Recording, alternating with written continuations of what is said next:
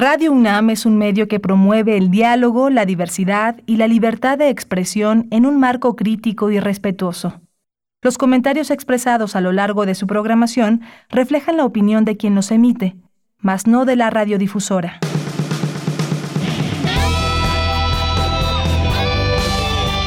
Prisma RU. Relatamos al mundo.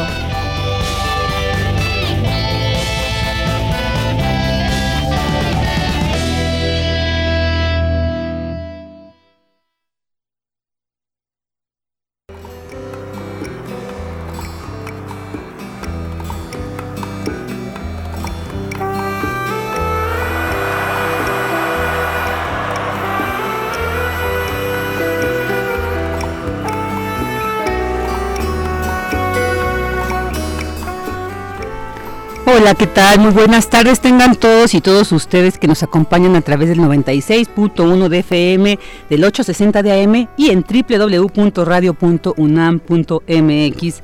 Les saluda Virginia Sánchez y en nombre de Dayanira Morán, titular de este espacio y de todo el equipo que hace posible esta transmisión, le damos la más cordial bienvenida a Prisma RU. Y estamos escuchando de fondo Kumbala, una de las canciones más emblemáticas del grupo Maldita Vecindad, y donde se disfruta, sobre todo en esta canción, el talento de Eulalio Cervantes Galarza, mejor conocido como Sax, uno de los fundadores de la banda, y quien lamentablemente el día de ayer falleció a los 52 años de edad, pues tras no superar las complicaciones que tuvo por COVID-19. Así que lo despedimos con esta canción con bala.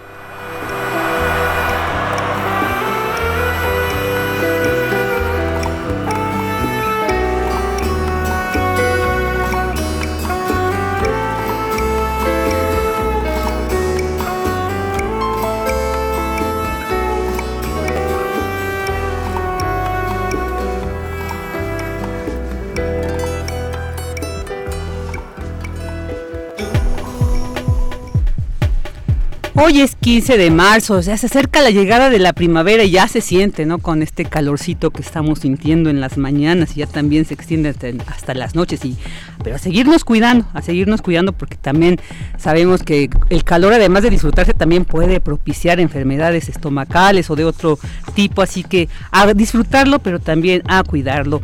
Este día tendremos información sobre la convocatoria abierta para el vigésimo sexto Festival Internacional de Cine para Niños y no tan niños, para aquellos que estén interesados en participar en este festival ya también muy importante en el ámbito cinematográfico y sobre todo porque ahí se sientan muchas bases para los pequeños y las pequeñas que les interesa el séptimo arte. También tendremos información sobre un proyecto muy interesante, fíjense, sobre los nanobots para el control de enfermedades infecciosas que realizan doctores egresados de la UNAM y muy relevante este este este proyecto, esta investigación sobre todo porque pues es importante estar cerca de estas investigaciones que justamente buscan dar respuesta y solución a situaciones como la pandemia que aún estamos viviendo.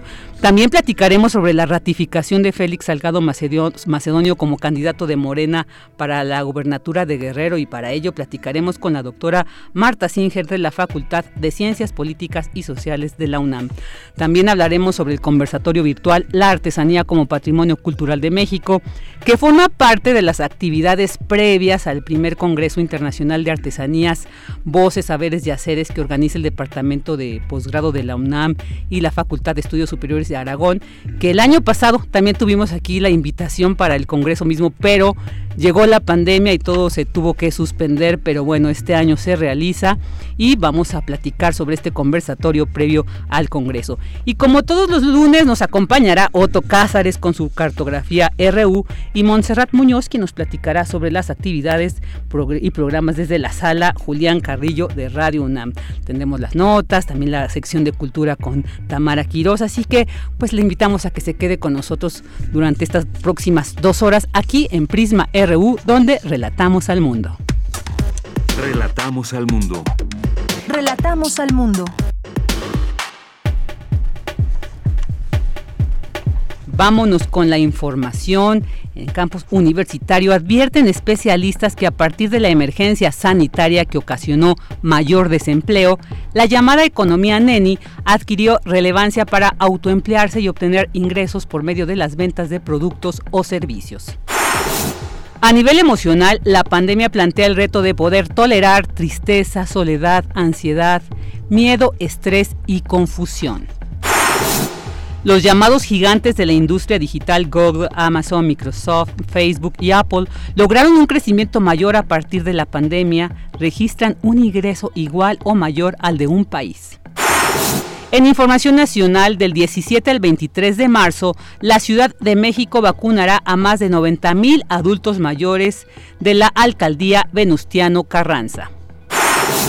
Olivia López Arellano, titular de la Secretaría de Salud en la Ciudad de México, dio a conocer la muerte de una persona de la tercera edad tras ser vacunado en la alcaldía Escapotzalco con el biológico de Pfizer. El presidente Andrés Manuel López Obrador pidió al ministro presidente de la Suprema Corte de Justicia de la Nación, Arturo Saldívar, investigar al juez que suspendió la reforma eléctrica.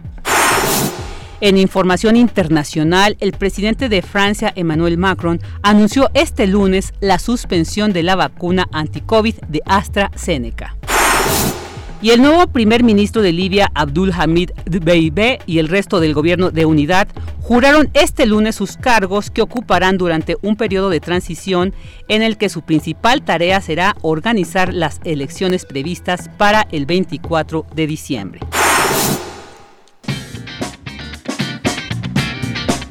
Hoy en la UNAM, ¿qué hacer y a dónde ir?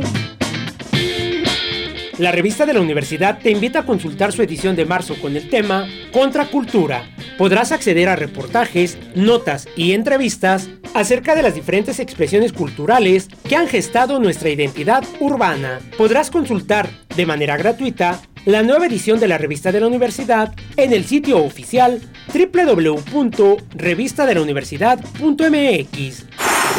No te puedes perder una emisión más de la serie Ser Mujer en el Cine Mexicano, donde la actriz mexicana Karina Gidi tiene como invitada a directoras de cine, productoras, actrices y profesionales del séptimo arte que han logrado destacar en esta industria en nuestro país. Hoy no te pierdas la entrevista a Sofía Espinosa, actriz de teatro y cine, guionista y productora mexicana. Sintoniza la señal de TV UNAM en punto de las 20:30 horas por el canal 20.1 de televisión abierta. Otra opción que te recomendamos es la serie El Eterno Festín, que en cada capítulo nos presenta microhistorias de restaurantes, bares, cantinas, merenderos y fondas de la Ciudad de México. Descubre la historia del bar Barba Azul, uno de los lugares más populares en la colonia obrera. Sintoniza hoy la señal de TV UNAM por el canal 20.1 de televisión abierta en punto de las 21.30 horas.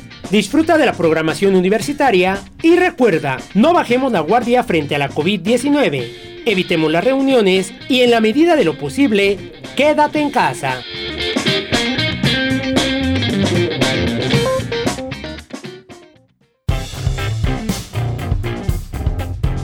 Campus RU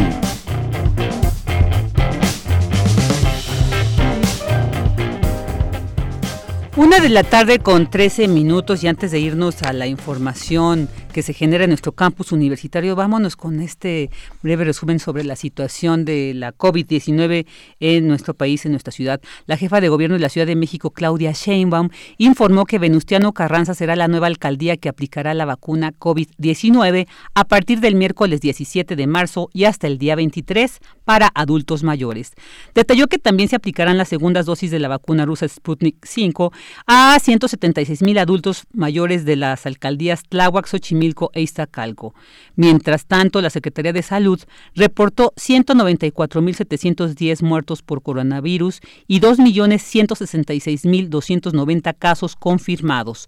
Por su parte, José Luis Alomía, director de epidemiología de la Secretaría de Salud, convocó a la población a seguir con la sana distancia y evitar asistir a lugares concurridos en Semana Santa, ya que serán días de alto riesgo de contagio. Escuchémoslo entonces podrían esperar.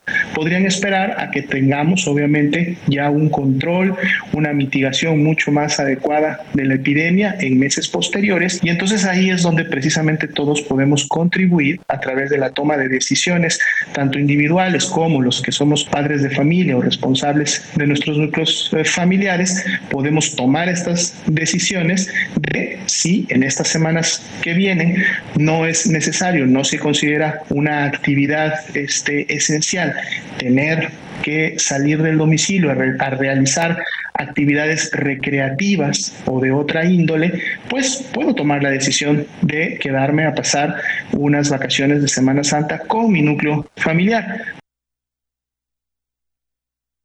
Ahí escuchamos a José Luis Salomía y muy importante que sigamos estas instrucciones. Ya escuchamos al inicio que despedíamos a Sax de Maldita y que lamentablemente perdió la vida tras haber sido contagiado por COVID-19. O sea, no, la pandemia no ha cedido y en estos momentos de vacaciones, pues muchas, muchos quisiéramos salir a vacacionar, pero aún no es el momento. Y yo creo que si mantenemos ese resguardo, esos cuidados necesarios, ya muy pronto saldremos, ya están las campañas de vacunación, ya estamos avanzando, pero la pandemia no ha cedido, así que este llamado a no arriesgarnos, a, pues que surja otro otro otro brote de, de, de de, COVID, ¿no? De, de, ¿cómo se llama? Cuando, de transmisiones, entonces, pues ahí hay que cuidarnos. Ahora sí nos ligamos con información de nuestro campus universitario. La UNAM informa que derivado del confinamiento obligado del personal por la emergencia sanitaria que se tradujo en complicaciones de carácter administrativo, la Universidad Nacional ha enfrentado problemas de retraso en el pago de las percepciones de profesores y profesoras de asignatura en algunas facultades.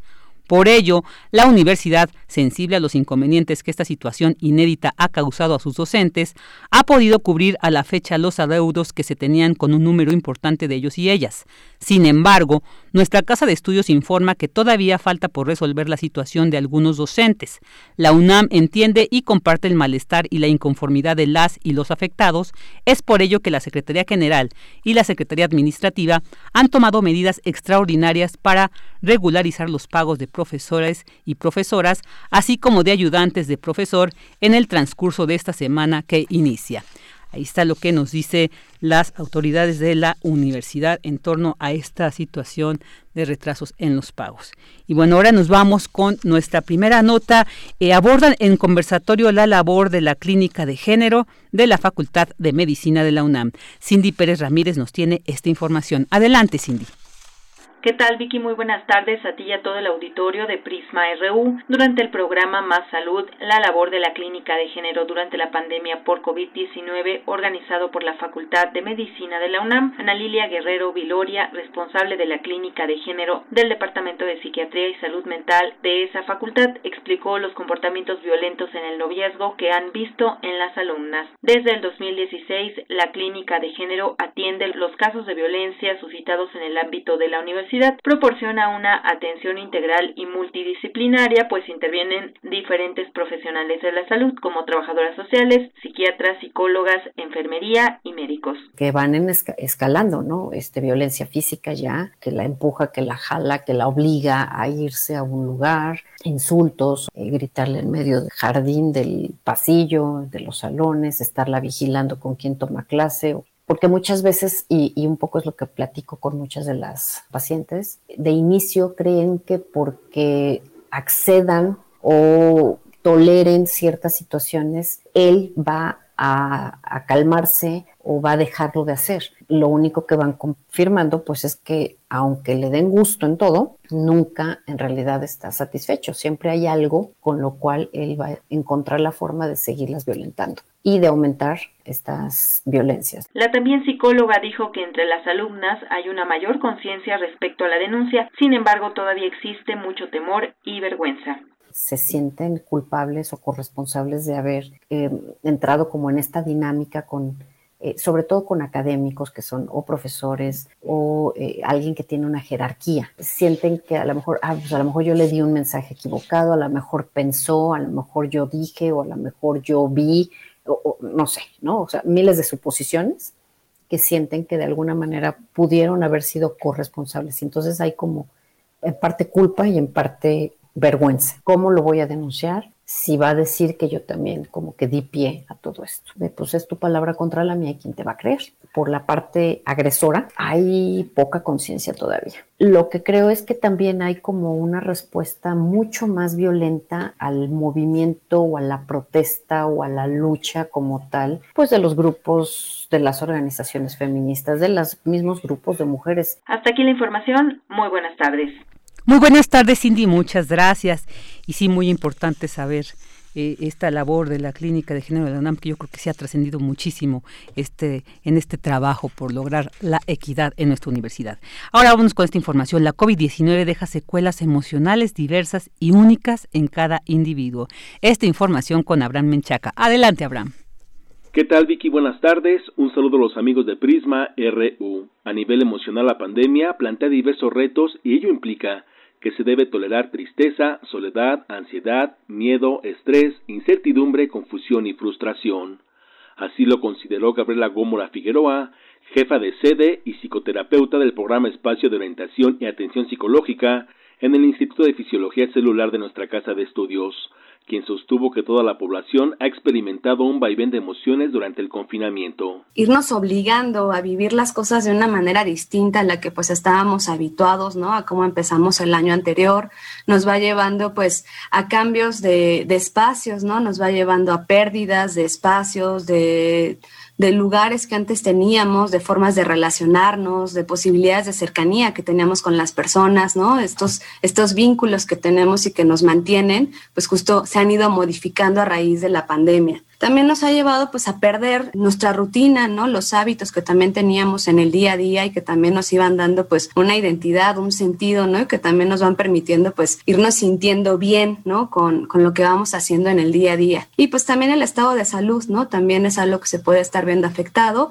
y pues en, en, algunas familias, pues incluso la presencia de la muerte de, de, integrantes de esa familia, pues también el duelo que eso implica. Al participar en el conversatorio Desafíos emocionales asociados a la pandemia, la especialista refirió que la emergencia sanitaria es un suceso que impacta y afecta la salud mental de una parte de la población, ya que modificó las condiciones sociales y físicas. Y a nivel social, pues me parece que el confinamiento en sí mismo, ¿no? Que es esta medida, pues que se ha establecido desde los inicios para poder evitar el contagio y para poder evitar, pues, la expansión de, de esta enfermedad, pues también representa ya en sí mismo un verdadero reto, un, un, reto para todas las personas, porque, pues, las personas, la naturaleza del ser humano en sí, pues es que somos sociables, somos seres que justo necesitamos de los otros para poder satisfacer nuestras necesidades, ¿no? Tanto necesidades emocionales, físicas y sexuales, requerimos a los otros. Entonces es una medida que justo nos ha llevado a no establecer este contacto con los otros y por ende pues estas necesidades también se han visto mermadas. Y a eso creo que le podemos sumar que bueno, estamos eh, obligados a estar en un espacio, en un espacio físico, de cada uno pues eh, donde lo esté pasando, pero un espacio donde tenemos que estar 24/7 con las mismas personas, ¿no? Y eso también pues va a implicar conflictos particulares con las personas con las que estamos eh, viviendo. Vicky, la especialista, agregó que si bien fue difícil la adaptación a quedarse en casa, cuando se pueda regresar a los sitios de trabajo o escuela, también será complicado adecuarse a la nueva rutina, ya que ello implicará cambios y dificultades. Vicky, la información que tengo, buenas tardes. Muy buenas tardes, Abraham, muchas gracias. Prisma RU. Relatamos al mundo. Porque tu opinión es importante, síguenos en nuestras redes sociales, en Facebook como Prisma RU y en Twitter como arroba PrismaRU. Una de la tarde con 23 minutos y bueno, ahora como decía al inicio es muy importante estar dando seguimiento a todas esas investigaciones, a todos estos trabajos en torno a, a temas como el de la salud. ¿No? Eh, eh, y, pues muchas veces en la universidad se genera este conocimiento, se genera esta investigación y posteriormente muchos de los egresados continúan estas investigaciones con este compromiso, ¿no? Con la sociedad, con la salud misma y es el caso del proyecto de CAS Biotechnology Fíjense, el tema es nanobots para el control de enfermedades infecciosas, porque como ellos bien lo relatan en la presentación de este proyecto, pues el uso desmedido de antibióticos ha generado bacterias más resistentes. Ya hemos llevado varias veces este tema aquí en Prisma RU. Y bueno, pues la pandemia que estamos viviendo yo creo que es un caso, un claro ejemplo de esto y de la trascendencia de investigaciones como esta. Pero vamos a conocer más al respecto en voz del director general de CAS Biotechnology, eh, Alberto Checa Rojas. El, eh, eh, fíjense que todo el grupo, todo este equipo son egresados del doctorado de Ciencias Biomédicas de la UNAM.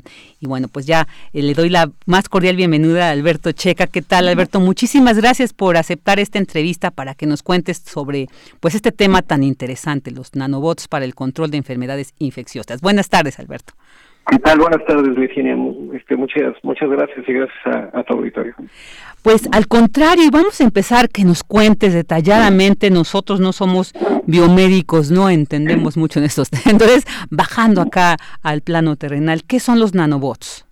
Mira, este, ahorita está muy de moda, Virginia, el tema de los virus. Estamos eh, pasando por una pandemia que esperemos acabe pronto y básicamente los nanobots son virus virus este modificados, virus eh, que podemos nosotros alterar, este y que podemos hacer básicamente eh, pues cualquier acción que nosotros le digamos que, que, deba hacer. Estos estos virus fueron descubiertos hace más de 100 años eh, por un dos personas, este independientemente por un inglés que se llama Frederick Ward y por Félix Heller, un francés. Y pues imagínate, hace 100 años se, se utilizaron este, estos virus para el control de infecciones bacterianas. Entonces estaban muy adelantados a su época, este, pues hace 100 años no se conocía eh, o no se tenía todo el conocimiento de la virología actual, el conocimiento de la biología molecular, las herramientas que tenemos hoy de, de genómica y este, de edición de genes y genomas, entonces ellos em, eh, empezaron, en, el caso de, de, Félix, eh, el francés empezó a, a, concebir eh, lo que hoy conocemos como fagoterapia. Él, hace que esto sea una realidad, pero prácticamente esto surge muy a la par del descubrimiento de, los antibióticos, de la penicilina por este por este Alexander Fleming entonces, imagínate, pues era una competencia muy grande, ¿no?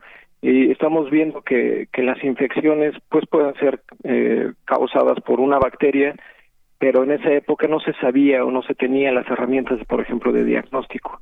Entonces, básicamente podemos eh, hacer una semejanza de, de un fago es como un francotirador y un antibiótico es como una bomba. Y una bomba acaba y arrasa con, con una gran este pues podremos ir por una población o un, sitio muy grande. Eh, básicamente así actúan esos medicamentos. El, los fagos o los nanobots eh, atacan muy específicamente eh, a un blanco muy específico y los antibióticos lo hacen un poquito más general.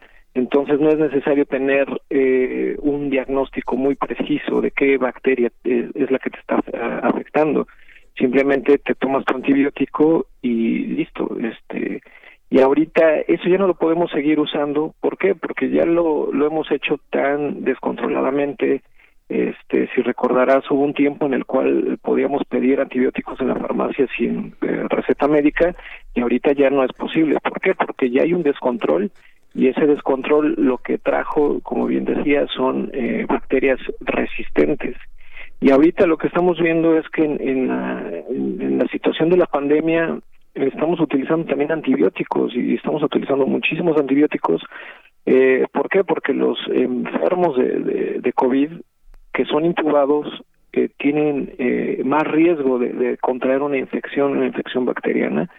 Este, y esta infección bacteriana está, pues, son, son, se llaman bacterias nosocomiales, son bacterias que que habitan en los hospitales ya tienen resistencia y pues están en los aparatos y equipos y son muy difíciles de eliminarlos y estos pacientes tienen el mayor riesgo de contraer. Entonces se les está dando el tratamiento para su enfermedad de COVID y tratamiento para este, de antibióticos para, para prevenir infecciones bacterianas. Entonces estamos en un grave riesgo de, generar bacterias resistentes nosocomiales, que son las más peligrosas y las que tenemos un alto riesgo, y podría prevenir otra pandemia. Entonces hay que estar muy prevenir este tipo de, pues, de riesgos que son latentes. Y lo que hacemos nosotros básicamente es aprovechar de los fagos que existen en la naturaleza, los modificamos y proponemos alternativas para alimentos, para medicamentos y soluciones farmacéuticas básicamente. Oye, esto es muy interesado porque como tú bien nos detallabas, ¿no? Esto ya tiene décadas, ¿no? Que, que se conoce, y, pero la ciencia ha avanzado y estos estudios prevalecen y entonces pues qué bueno que ustedes posteriormente de que egresan de la universidad mantienen esto y, conforman este proyecto. Ahorita me dijiste más o menos a, grandes rasgos, pero te pediría si nos detallas un poco más el objetivo principal, por ejemplo, el compromiso de, de CAS Biotechnology, eh, cómo que están trabajando, qué áreas están trabajando, qué productos ya se han, se han generado. Mira, nuestro objetivo principal es dar soluciones a la industria, sea la industria de salud, de alimentos, este, pero ahorita nuestro objetivo principal está siendo este, enfermedades infecciosas bacterianas. Entonces, eh, tenemos una gran lista de, fagos, una colección muy grande de fagos. Me, podría atrever a decir que tenemos la colección más grande de México. Eh, algunos de estos fagos ya están modificados, han sido probados en laboratorio para algunas de las enfermedades de mayor importancia para la salud humana y veterinaria. Por ejemplo, tenemos fagos para salmonela, para pseudomonas, para Klebsiella, para eh, vibrio cólera. Entonces, eh, eh, tenemos este tipo de, de, fagos este, demostrados in vitro y algunos demostrados en, en modelos animales nosotros, eh, por cuestiones regulatorias, empezamos con, con una estrategia más simple.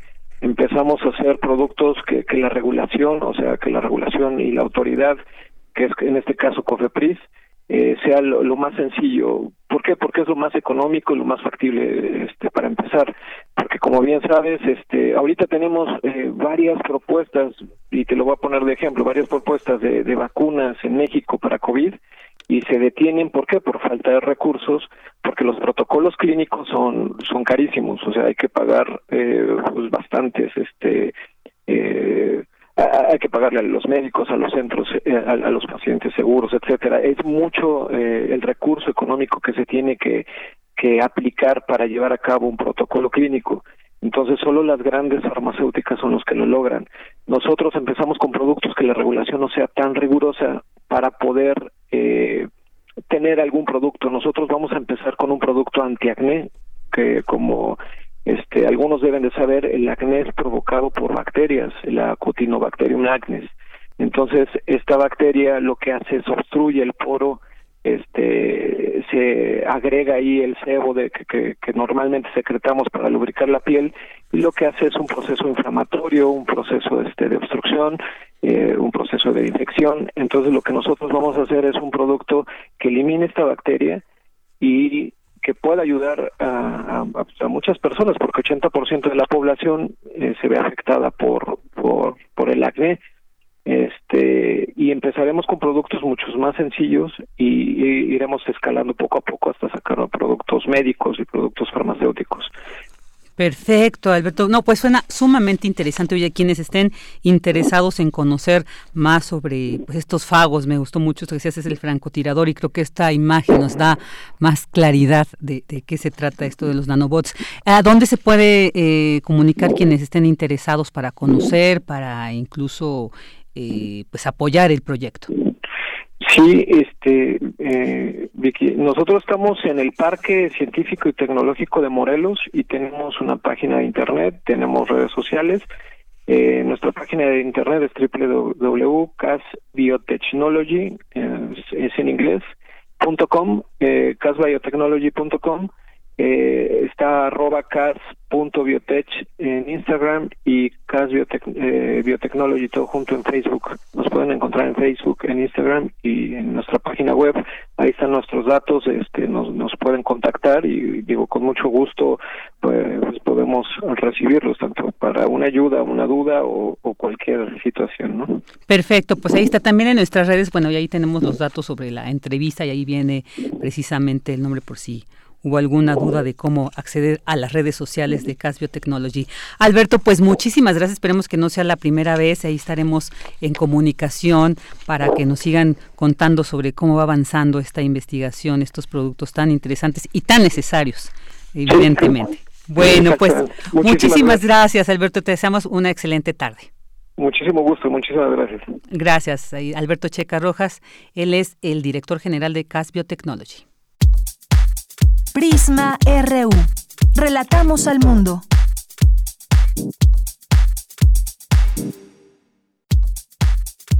Tu opinión es muy importante. Escríbenos al correo electrónico prisma.radiounam@gmail.com. Una de la tarde con 34 minutos y bueno, ahora vamos a hablar de cine, pero no cualquier cine, sino de cine para niños y no tan niños. Y este ha sido el lema y esta ha sido la misión y la labor que durante 26 años la Matatena pues nos ha, hemos tenido la suerte, la fortuna de, de pues de disfrutar no todo lo que la Matatena a través de los cursos del festival, pues nos lleva a quienes amamos el cine, pero esto es muy interesante porque además ellos cuentan con talleres para niños, para quienes ya desde pequeños tienen esta inquietud. Pero fíjense que además, pues ya son 26 años, como decía, del Festival Internacional de Cine para Niños y No Tan Niños, que a pesar de la pandemia, la Matatena se ha adaptado a estas nuevas formas para para compartir en las redes y todo. Y bueno, pero vamos a platicar hoy directamente sobre este esta convocatoria para el vigésimo sexto Festival Internacional de Cine para Niños y No Tan Niños. Y ya tenemos en la línea a Lisette Cotera, directora de la Matatena, Asociación de Niños de Cine para Niñas y Niños AC. Lisette, muchas gracias por haber aceptado la entrevista. Es un gusto tenerte nuevamente aquí en Prisma RU. Gracias, Virginia. Buenas tardes. Un gusto estar en Prisma nuevamente. Y bueno, pues eh, también listísimos en, en este primer trimestre que ya está a punto de terminar marzo y a un año de estar confinados, decirte que seguimos al pie del cañón, compartir con todos que efectivamente acabamos de lanzar eh, ahora en febrero la convocatoria para la vigésima sexta edición del Festival Internacional de Cine para Niños y No Tan Niños y es una convocatoria a todos aquellos directores, este, profesionales de la del cine interesados en crear y generar historias sobre para con los niños. Entonces este pues está abierta la convocatoria. Va a estar hasta el día 30 de abril y la propuesta es que empiecen a inscribir sus em, sus eh, materiales cinematográficos. Eh, recordarles que pues es una convocatoria muy amplia y que la intención es este poder este mostrar un cine de calidad para niñas y niños y sobre todo para también este un cine realizado en México dirigido para las niñas y niños. Entonces pues las categorías son largometrajes cortos de ficción cortos de animación documentales y también tenemos una sección de materiales hechos por niñas y niños que sabemos que a lo mejor va a haber algún interesado o algunos grupos de niñas y niños u otras organizaciones que al igual que la Matatena pues han estado trabajando con niñas y niños y que tienen algunas propuestas visuales hechas por ellos. Entonces, pues la convocatoria está abierta, abiertísima y pues estamos listos a a, a, ir eh, eh, trabajando, eh, haciendo todo el, trabajo de bordado fino para poder llegar a la semana del festival. Claro, entonces esta convocatoria se cierra el viernes 30 de abril. Se cierra en abril. Y el festival será hasta noviembre, ¿no? El festival se va a llevar a, a, cabo en noviembre, lo tenemos programado del 7 al 13 de noviembre. Recordarles, bueno, eh, a lo mejor algunos radioescuchas ubican el festival y seguiremos, lo intentamos, eh, se hacía en verano, cada verano, y yo creo que algo que es muy auténtico del Festival de Cine para Niños y no tan niños es que pues llegaban las niñas y los niños a las salas cinematográficas con sus papás, con los abuelos, con los hermanos, con los tíos, y bueno, pues eh, estamos todavía en una incertidumbre. Nosotros nuestra intención es que el festival eh, decidimos moverlo a noviembre y, y si las condiciones están dadas, pues obviamente nos gustaría tener la parte, eh, sería un híbrido eh, eh, a través de, de, la plataforma, que esperemos volver a contar con el apoyo de la plataforma de Filming Latino del INCINE, y que fue gratuito y que eso también me parece que amplía la posibilidad de que más niñas y niños en el territorio eh, mexicano pues puedan ver eh, y acceder al festival. Y esto es algo pues súper eh, eh, o sea creo que es una de las bondades que ha tenido que, que nos ha que nos ha proporcionado esta manera virtual el poder acceder a a otros públicos a más niños y niños.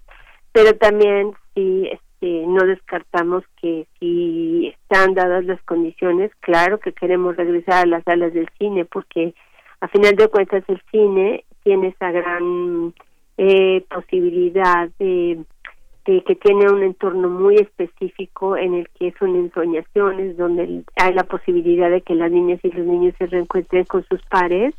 Y creo que el hecho de, de que veamos la pantalla grande bajo estas condiciones como se, se, se concibe la disciplina, pues creo que eso es este, fundamental y eso es algo que también nosotros tenemos que proteger, promover, impulsar y, y pues esa es un poco la idea, Virginia. Esa es, eh, esa es la idea de esta edición, de esta vigésima sexta edición del festival este año.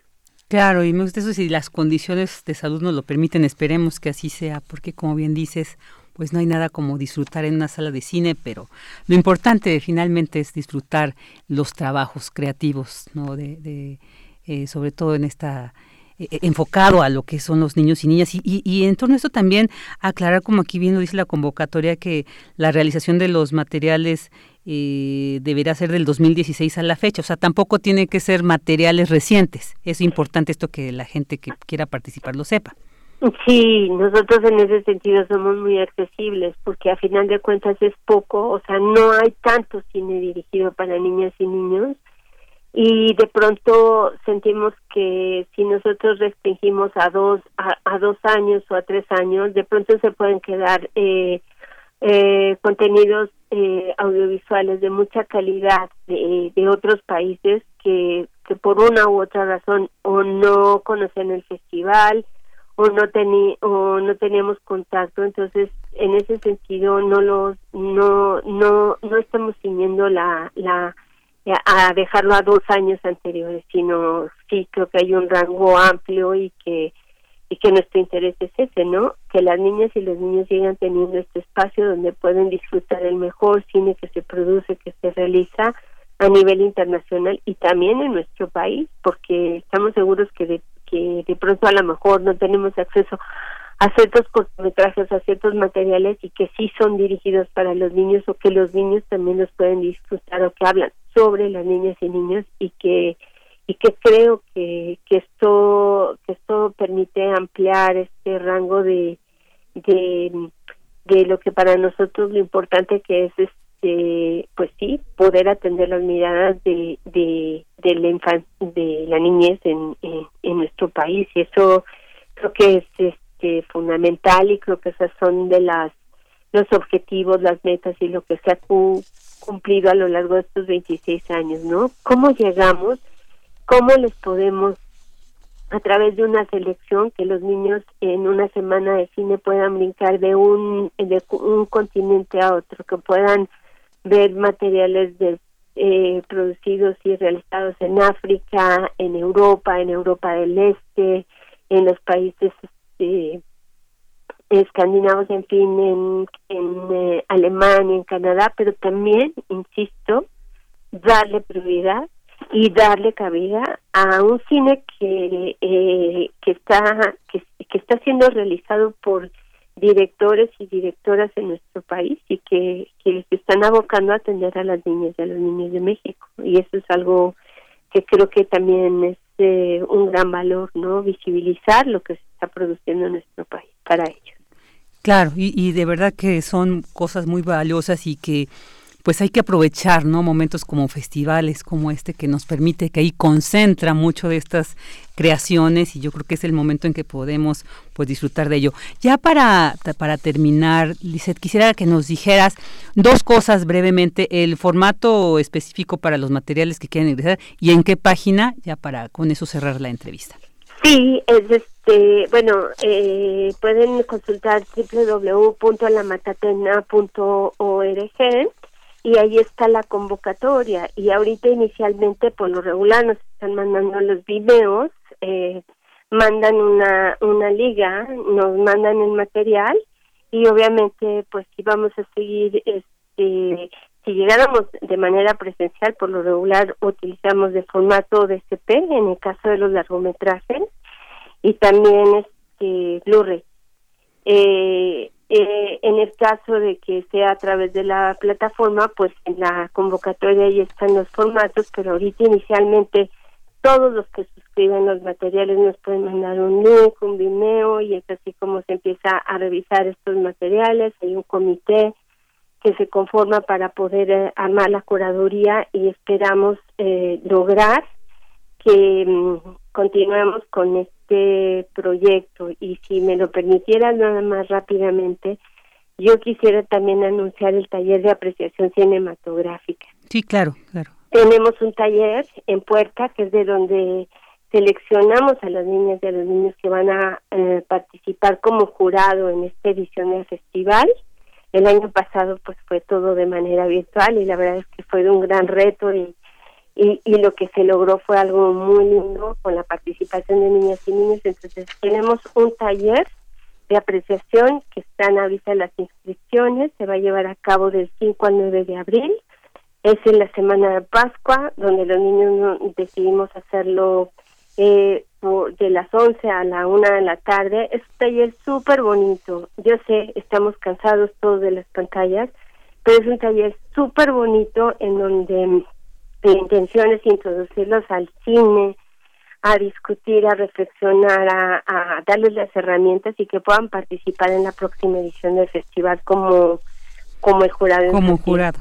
Eso es muy importante. Y bueno, pues también quienes estén interesados en este taller, ahí en la página que ya nos dio Lisette. Pues muchísimas gracias, Lisette. Siempre es un gusto platicar contigo y pues enhorabuena por ya estos 26 años del Festival Internacional de Cine para Niños y No Tan Niños. Y seguiremos ahí en comunicación ya cuando se acerque el festival. Volveremos a platicar.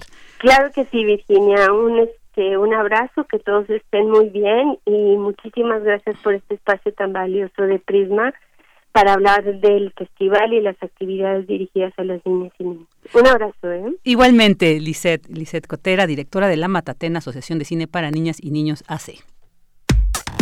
Relatamos al mundo. Relatamos al mundo. Queremos escuchar tu voz. Nuestro teléfono en cabina es 55 36 43 39. Una de la tarde con 47 minutos y bueno, una noticia que ha, pues sí, conmocionado, conmovido en, muchos sentidos es que la dirigencia de Morena anunció este viernes, el, viernes pasado, que decidió ratificar a Félix Salgado Macedonio como su candidato a la gubernatura de Guerrero. Y esto pese a las denuncias de violación y abuso sexual en contra de Salgado Macedonio y pese a las protestas de legisladoras militantes de Morena y colectivas de mujeres. La Comisión Nacional de Elecciones indicó que se realizó una nueva valoración con base en las conclusiones de la Comisión de Honestidad la cual arrojó que ante la ausencia de elementos para determinar la existencia de las conductas denunciadas y al haber mantenido vigentes sus derechos partidistas, no se podía negar a Salgado Macedonio el derecho a la participación en la reposición del procedimiento y a través de un comunicado Basilia Castañeda Baciel, presunta víctima que acusa de violación a Félix Salgado Macedonio, informó que decidió desistirse de la acción penal que tiene en contra del candidato de Morena a la gubernatura de Guerrero, además de acusar que sus derechos como víctima fueron violentados por la Fiscalía de Guerrero y la Fiscalía General de la República. Todo un tema con quien vamos a platicar pues en profundidad con la doctora Marta Singer, ella de Ciencias Políticas y Sociales de la UNAM. Doctora, muy buenas tardes, muchas gracias por aceptar pues platicar sobre este tema. Al contrario, Virginia, muy buenas tardes a, ustedes, a toda la gente que está colaborando en, Radio UNAM y por supuesto a la audiencia. Es un gusto estar estar con ustedes. No, al contrario, también para nosotros es un gusto tenerla aquí nuevamente. Doctora, pues, ¿qué podemos leer con esta decisión de Morena? Se dice, el presidente decía, bueno, es que fue la población de Guerrero la que decidió ratificarlo, no fuimos nosotros. Hay como un ambiente, se siente, hay impunidad en el en el, en el, en este caso, realmente se está siguiendo con cierta normativa. ¿Qué nos puede decir al respecto? Bueno, yo creo que es un caso eh, sin lugar a dudas ejemplar, ¿no? De, de, lo que eh, día a día se convierte en un reclamo pues cada vez más extendido en México y el mundo de cómo se atropellan eh, los derechos de las mujeres, de lo que significan las violencias que se cometen todo el tiempo eh, contra nosotras las mujeres y donde eh, pues eh, se hace pasar por legal lo que a todas luces es una arbitrariedad. Es decir, eh, desde que inició el, debate, ya llevamos varios meses con él, eh, yo me preguntaba, bueno, ¿y por qué no se abre la carpeta de investigaciones? ¿Y por qué no se dirime la controversia pues eh, eh, con el debido proceso? Y por qué vuelve a quedar impune un eh, acontecimiento de una eh, delación que hace una persona, ¿no? yo he escuchado muchas veces a las mujeres que han sido objeto de, de, violencias de esa naturaleza decir que bueno pues las las leyes están hechas para impedir que eh, los delincuentes cumplan eh, con sentencias o tengan castigos por sus actos y que eh, a las mujeres se les debe de creer cuando están denunciando este tipo de actos que son ciertamente en muchas ocasiones pues difíciles de probar. Lo que se convierte en un tema legal eh, se hace pasar por un tema legal un asunto que es eh, eh, en principio de dignidad mínima no el candidato en esta circunstancia debió él mismo haberse hecho a un lado para que no se obstaculizara como un acto de respeto como un acto de solidaridad con las mujeres si es que él se considera no culpable, debió haber acompañado a ellas, las denunciantes y a todas las mujeres de México en eh, su eh, queja continua y constante de violación a sus derechos humanos. A mí me parece eh, muy lamentable, muy lamentable que un mayoriteo dentro de el partido Morena convierta pues en una y, sentencia y, eh, que resuelve un conflicto a todas luces eh, de manera injusta, donde la denunciante principal eh, queda hecha a un lado pues por falta de recursos, no solo no solamente económicos, sino probablemente también legales para llevar a sus últimas consecuencias su dicho. y, y nos quedaremos como sociedad sin saber qué fue lo que ocurrió, nos quedaremos como sociedad con el ejemplo de la imposición de un candidato a como de lugar. Eh, y es probable imaginar, lo cual es realmente eh, tristísimo, ¿no? que este candidato pueda llegar a ganar la gubernatura, ¿no? ¿Por qué? Pues porque en, Guerrero, una entidad federativa caracterizada por estar sumida desde hace décadas en el abandono, en la exclusión social, en la violencia, pues las mujeres eh, no son quienes toman las decisiones, porque muy probablemente eh, eh, una enorme cantidad de personas en esa entidad eh, por su condición de exclusión, imaginación económica, pues no cuentan con los elementos para tener la información eh, que requiere, eh, pues valga la redundancia, un voto informado. Y entonces es muy probable que en las urnas se le dé el triunfo a una persona que ha sido pues señalada como una persona que es capaz de cometer abusos sobre las mujeres por su condición de poder. Así es, doctora. Yo creo, como usted bien dice, ahora tendremos que esperar y seguir pues dando esta lectura y, posteriormente hasta ver cómo esto favorece o perjudica a Morena incluso. Pero bueno, esto ya lo estaremos viendo. Sí, es probable que en otros, en otros circuitos, pues digamos, entre comillas, más ilustrados, ¿no? con mayor información, claro. Eh, esto pues vaya a calar y a lo mejor las repercusiones eh, para Morena no van a ser en, en, Guerrero, pero serán seguramente eh, eh, pues una semilla que siga alimentando descontentos y que se reflejen en eh, rechazo en otros niveles y en otros en otros procesos electorales que se van a dar de manera simultánea.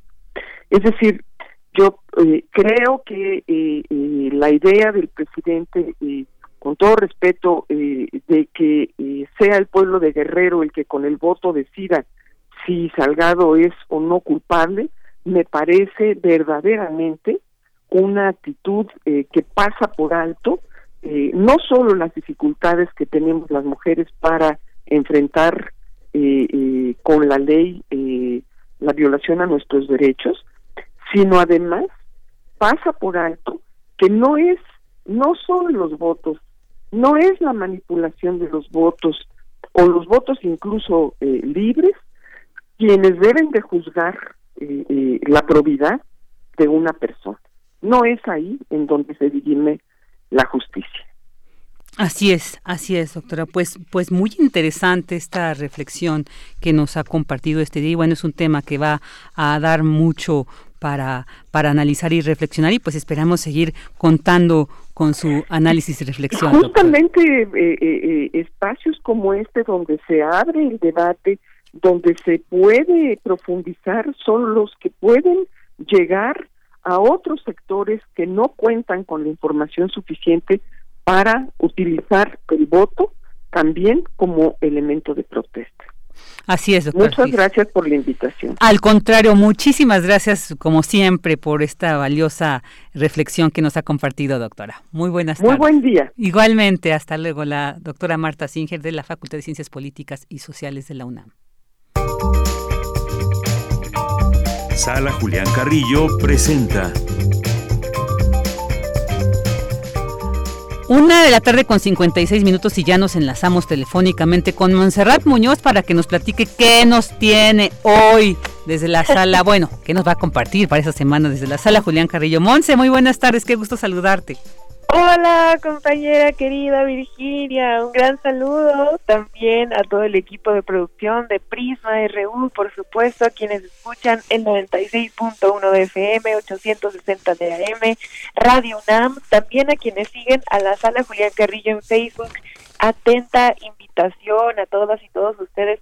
Denle like, por favor, este perfil. Ahí compartimos entrevistas, noticias sobre nuestro quehacer también cultural en Radio UNAM y estamos muy contentas y contentos también en el equipo de El Retorno a la Razón, que es un programa radiofónico germinado en su origen por Carlos Narro, quien desde la primera edición del FICUNAM hace ya 11 años tuvo la visión y también la, la certeza de atinar con que este Festival de Cine de carácter universitario, el FICUNAM, tuviera un programa de radio.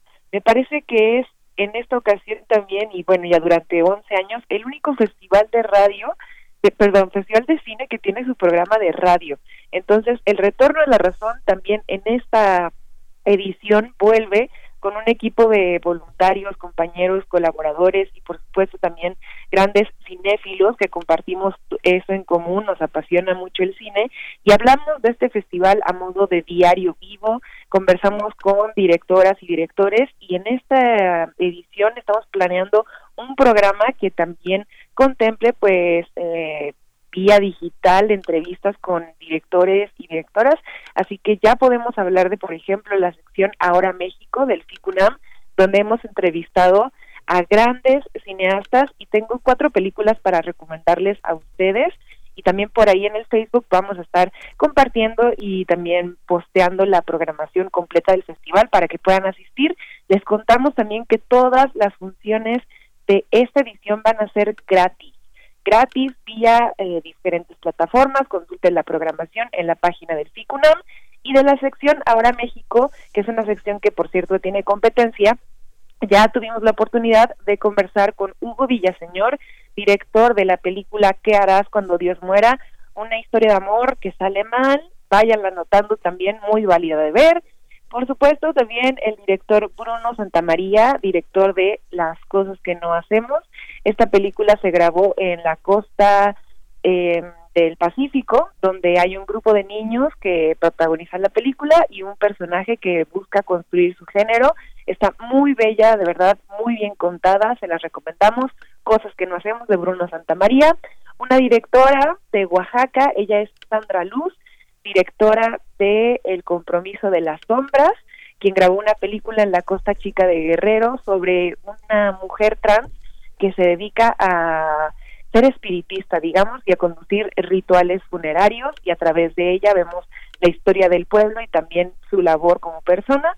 Y por último les recomendamos también de Ahora México en el FICUNAM la película Los Fundadores de Diego Hernández, un joven de 22 años de la UABC que se salió de estudiar, hizo una película y después ahora ya está de nuevo estudiando y bueno, la película va también del quehacer juvenil y estudiantil en la frontera de la ciudad de Tijuana.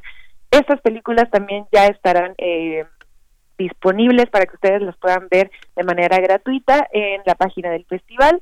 Por supuesto, sigan el retorno a la razón del 18 al 26 de marzo a las 8 de la noche, una hora de programa y bueno, pues si pudiéramos pedir un deseo sería volver a ver películas en la sala de cine o volver a ver películas en la sala Julián Carrillo, pero bueno, por ahora nos conformamos con invitarles y también nos seguimos emocionando por compartir nuestra labor cinéfila, que bueno, es algo que compartimos también con nuestra audiencia. Y sobre todo también tenemos música. Este viernes vamos a retransmitir el concierto de Coyote Luna, una agrupación de rock con cumbias, si ustedes están muy tristes pero tienen ganas de bailar, esta es la banda que ustedes quieren escuchar. El viernes a las 8.30 en el Facebook tendremos un enlace en vivo para que a lo mejor, quizás si están juntos, como son un dueto, este Cuautli y Torvik nos puedan tocar alguna canción, quizás algún estreno, no sé, puede ser, pendientes, les estoy dando las mejores informaciones. Entonces, sí van a estar allá en este viernes de intersecciones con nosotros y también al aire, pues bueno, su concierto. Eh, los invitamos también a que estén pendientes de la programación de Cultura UNAM y pronto nosotros también volveremos con Ventana Poética y también los sábados los otros libros, conversaciones con el mundo de editoras y editores que hacen libros diferentes de carácter digamos, hecho a mano, objetos, eh, libros objeto, también conversaciones sobre el quehacer de la literatura y sobre cuán importante es que las artes, la música, el cine y las letras nos acompañen, sobre todo en estos días donde estamos cumpliendo, bueno, en mi caso ya un año de labores. Un año. Así es, Monse, pero bueno, pues afortunadamente seguimos contando con este atractivo eh, contenido desde la sala Julián Carrillo, pues te agradecemos muchísimo el que nos hayas compartido lo de esta semana. Te mandamos un fuerte abrazo, Monse. Abrazo sonoro, muchas gracias a todos, luces, cámara y acción. Consulten la programación de la sala Julián Carrillo y del FICUNAM también. Así es, consultemos. Muchas gracias, gracias chao. chao. Vámonos a un corte. Prisma RU. Relatamos al mundo. Duele todo lo que estamos viviendo. Duele hasta el alma. Pero si algo tenemos las y los mexicanos, es que siempre nos unimos y salimos adelante. Así que no importa si odias la política, lo que realmente importa es sanar a México. Sanar los trabajos perdidos, la inseguridad, los centros de salud. En RSP queremos sanarte a ti. RSP, sanar a México. Visita redes sociales progresistas.org.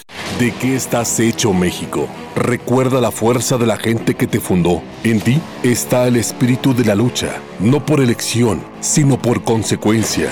No elegimos ser guerreros. La adversidad nos hizo. herederos de mujeres guerreras, de filósofos, ingenieros y emprendedores. En nosotros no cabe la derrota. Hoy más que nunca México, recuerda de qué estás hecho. Fuerza por México. Las y los ciudadanos junto con el INE organizamos las elecciones y contamos los votos de nuestros vecinos. Y los contamos bien. Por eso no hay fraude.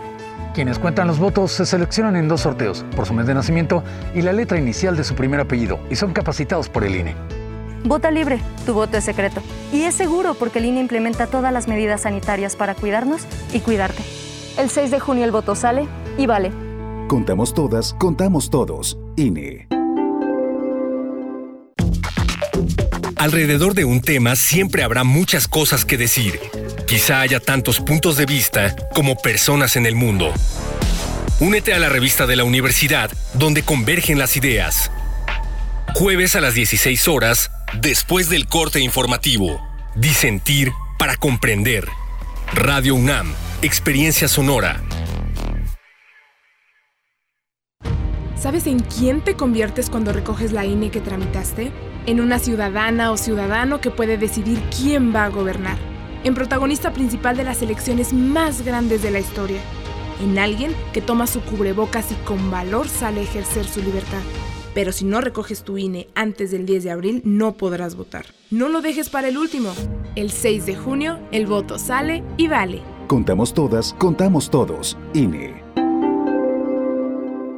El crimen organizado avanza, los jóvenes sin oportunidades, desempleo en aumento. Es el México del retroceso de Morena. Llegó la hora de corregirlo. El PAN gobierna mejor y gobierna para todas y todos. Aguascalientes captó más de 3 mil millones de dólares en inversión extranjera. Durango es de los primeros lugares en la creación de empleos en 2020. Recuperó más de 7 mil. Chihuahua mantiene las acciones integrales y mano firme ante la pandemia. Habla Marco Cortés, presidente nacional del PAN. Piensa azul. Cambiemos hacia el futuro. Únete a Acción por México. Partido Acción Nacional. Güerita, ¿cuántos más vas a querer? Dos de suadero con todo, porfa. ¿Salsa verde o salsa roja? La salsa verde, combinada con la grasa del suadero, genera un pH más ácido, por eso prefiero la roja. No, pues la que sabe, sabe. Cuando conoces, decides mejor. Estas próximas elecciones, infórmate para tomar la mejor decisión en www.ism.mx, porque quien sabe, sabe. Instituto Electoral Ciudad de México. Porque tu opinión es importante, síguenos en nuestras redes sociales, en Facebook como Prisma RU y en Twitter como arroba PrismaRU.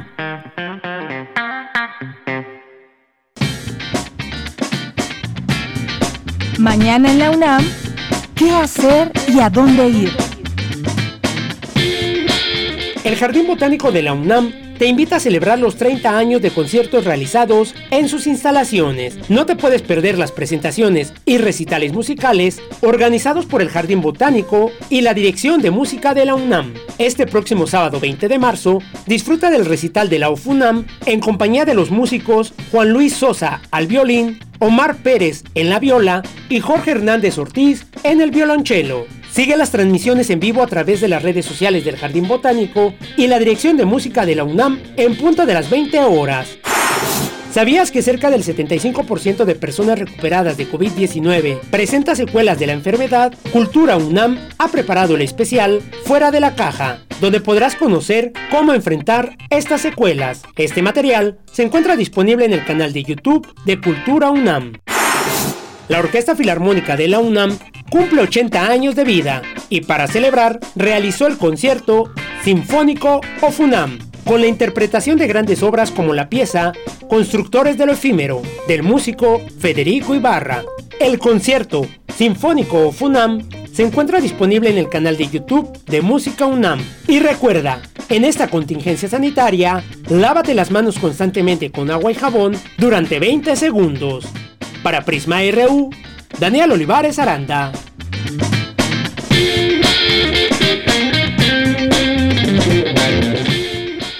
Dos de la tarde con ocho minutos y ya empezamos esta segunda hora de este lunes en Prisma RU.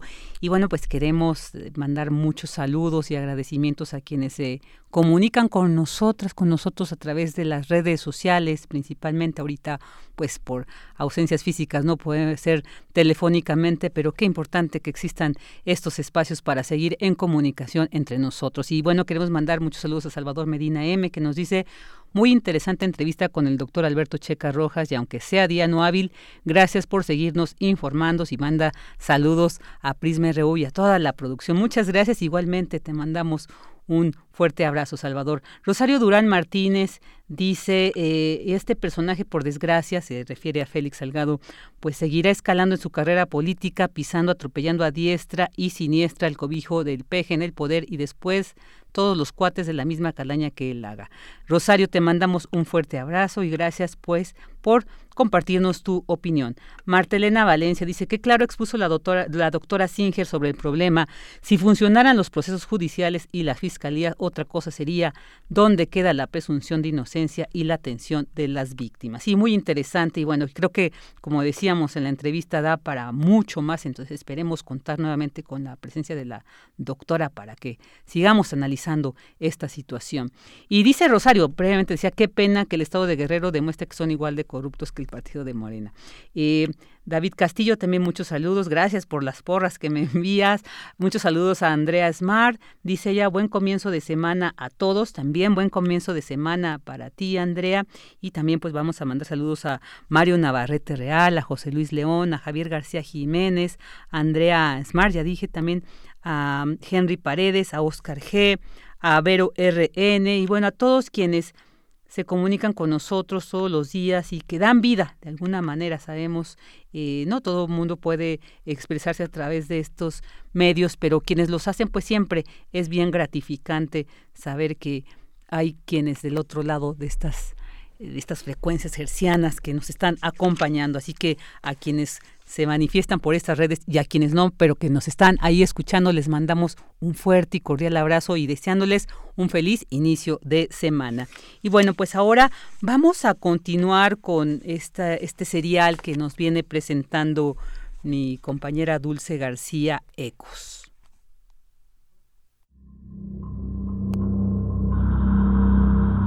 Ecos de una desaparición.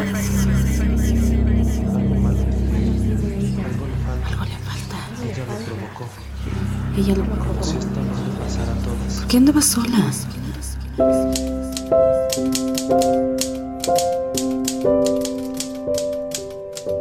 Claudia Alondra Suárez Correa, con 22 años de edad, estaba por terminar la carrera de comercio exterior. Fue asesinada el 11 de septiembre del 2017 en el estado de Veracruz. Su agresor sigue prófugo. Víctimas no olvidadas.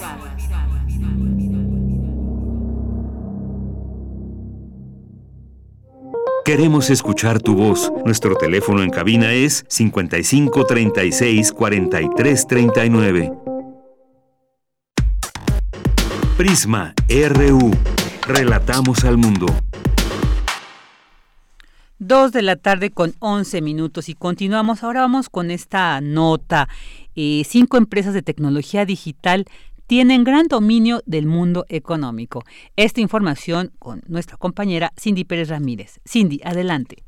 ¿Qué tal Vicky? Muy buenas tardes. Los llamados gigantes de la industria digital, Google, Amazon, Microsoft, Facebook y Apple, lograron un crecimiento mayor a partir de la pandemia por la COVID-19. Además, registran un ingreso igual o mayor al de un país. Su aumento en términos económicos y la importancia que adquirieron se deben a que las personas les dedican su tiempo y las usan como principal vehículo para la compra-venta de productos, explicó Eduardo Mateo Cruz de la Facultad de Estudios Superiores Aragón. Puso como ejemplo las ventas netas de Amazon en 2020, las cuales fueron de 386.064 millones de dólares, cifra casi equivalente al valor total de la Bolsa Mexicana de Valores. Apple tuvo 274.515 millones de dólares, una ganancia de 9.88% con respecto a 2019 y los ingresos de Microsoft fueron de 143.015 millones de dólares, el triple de la deuda externa de Etiopía que asciende a 53.449 millones de dólares. El hecho de que una empresa cuente con unos ingresos iguales o mayores a los de un país, pues ya te está hablando, te deja entrever de, que quizá en un futuro, pues eh, en lugar de tener países, pues vamos a tener como empresas que, gobiernen, sobre todo cuando hablamos ya de, de un contexto, de un futuro próximo postdigital, en donde la inteligencia artificial, en donde la robótica, la realidad aumentada van a ser pan de todos los días. El hecho de que ahora tengas que hacer tus actividades a través de Zoom, de Meet, de alguna de estas aplicaciones, de Skype, entonces, pues también eso te está consumiendo tiempo Vicky, de acuerdo con la Asociación de Internet MX, en 2019 se reportaron 83 millones de usuarios de la red. De ellos, 74% son mayores de edad y 8 de cada 10 refirieron realizar alguna compra en línea, cifras que se incrementaron considerablemente en el 2020. Hasta aquí la información. Muy buenas tardes. Muy buenas tardes. Indudablemente, seguramente estas plataformas y la industria farmacéutica, pues han sido de los que más se han beneficiado con esta pandemia. Ahora vámonos con el reporte internacional con Radio Naciones Unidas. La crisis del COVID-19 tiene rostro de mujer y causará daños incalculables, ha denunciado el secretario general en la apertura de la Comisión de la Condición Jurídica y Social de la Mujer en la ONU. La pandemia ha puesto en evidencia cuán profundamente sigue arraigada la desigualdad de género en los sistemas políticos, sociales y económicos, dijo Antonio Guterres. El daño es incalculable y resonará durante décadas hasta las generaciones futuras. Es el momento de cambiar de rumbo. Guterres apostó por fomentar la participación igualitaria, algo para lo que las mujeres ya tienen las habilidades, especialización y capacidad necesarias. Lo que necesitamos no es más preparación para las mujeres, sino enseñar a los que están en el poder cómo pueden crear instituciones más inclusivas. Tenemos que dejar de intentar arreglar a las mujeres y, en cambio, arreglar nuestros sistemas. La Organización Mundial de la Salud necesita 1.960 millones de dólares este año para seguir luchando contra el coronavirus. El Fondo de Respuesta Solidaria, que se lanzó hace justo un año, ha recibido hasta el momento 250 millones de dólares de más de 660.000 donantes. Ese dinero se ha usado para enviar equipos de protección personal, suministros médicos y pruebas a más de 150 países, para financiar campañas de información, apoyar a poblaciones vulnerables como los refugiados, y acelerar el desarrollo de vacunas, pruebas y tratamientos. La OMS ha enviado más de 250 millones de test y desplegado a 180 equipos. Hemos logrado mucho en el último año, pero desafortunadamente la pandemia está lejos de terminar y no podemos abandonar la batalla todavía, dijo el doctor Tedros, el director general de la organización.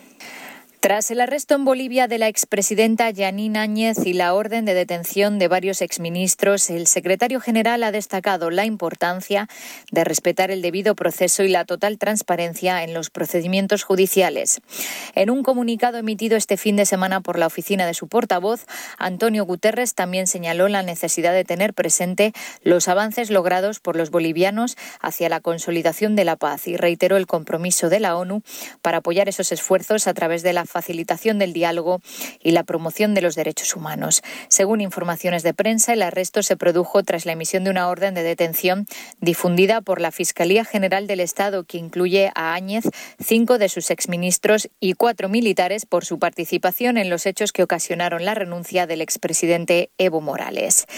Y este 15 de marzo se cumplen 10 años de la guerra en Siria. La ONU ha querido dar voz a 100 sirios para que compartan sus experiencias de la última década.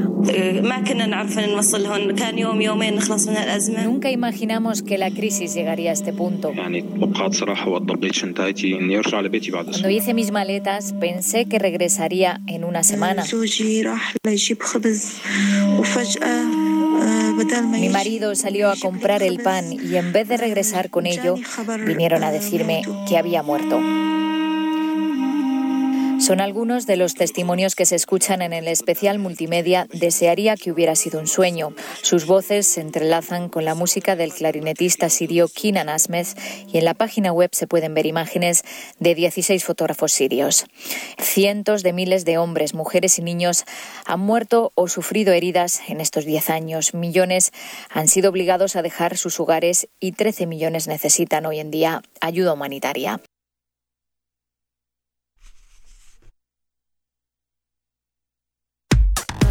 Relatamos al mundo. Relatamos al mundo. Dos de la tarde con 18 minutos de ahora vamos a escuchar este poema Trabajar para la muerte de Idea Vilariño en voz de Margarita Castillo. Trabajar para la muerte. Idea Vilariño.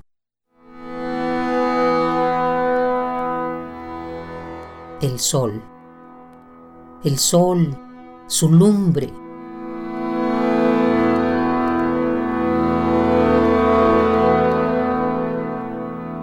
el sol, su afectuoso cuidado, su coraje, su gracia, su olor caliente, su alto en la mitad del día, cayéndose, trepándose por lo oscuro del cielo, tambaleándose y de oro, como un borracho puro.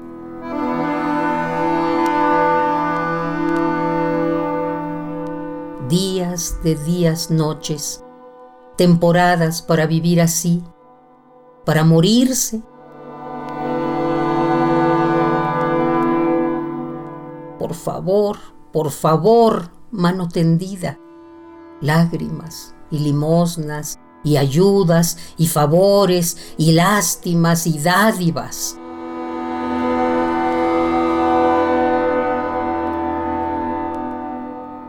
Los muertos tironeando del corazón.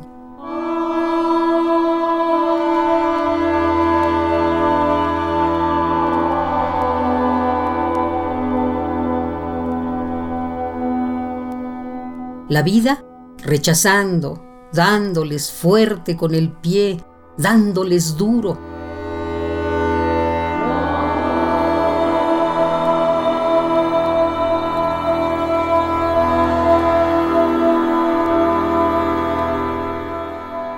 todo crucificado y corrompido y podrido hasta el tuétano, todavamente fenecido, esperando ya qué días de días.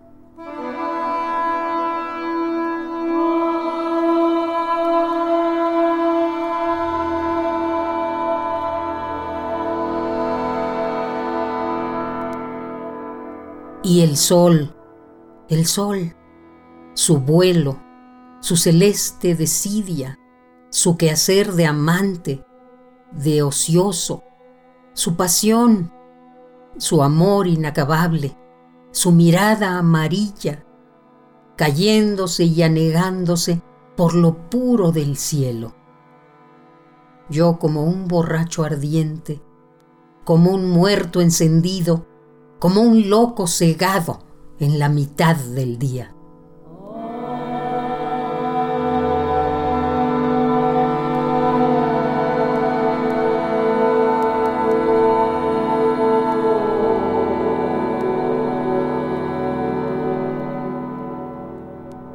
Trabajar para la muerte. Idea Vilariño.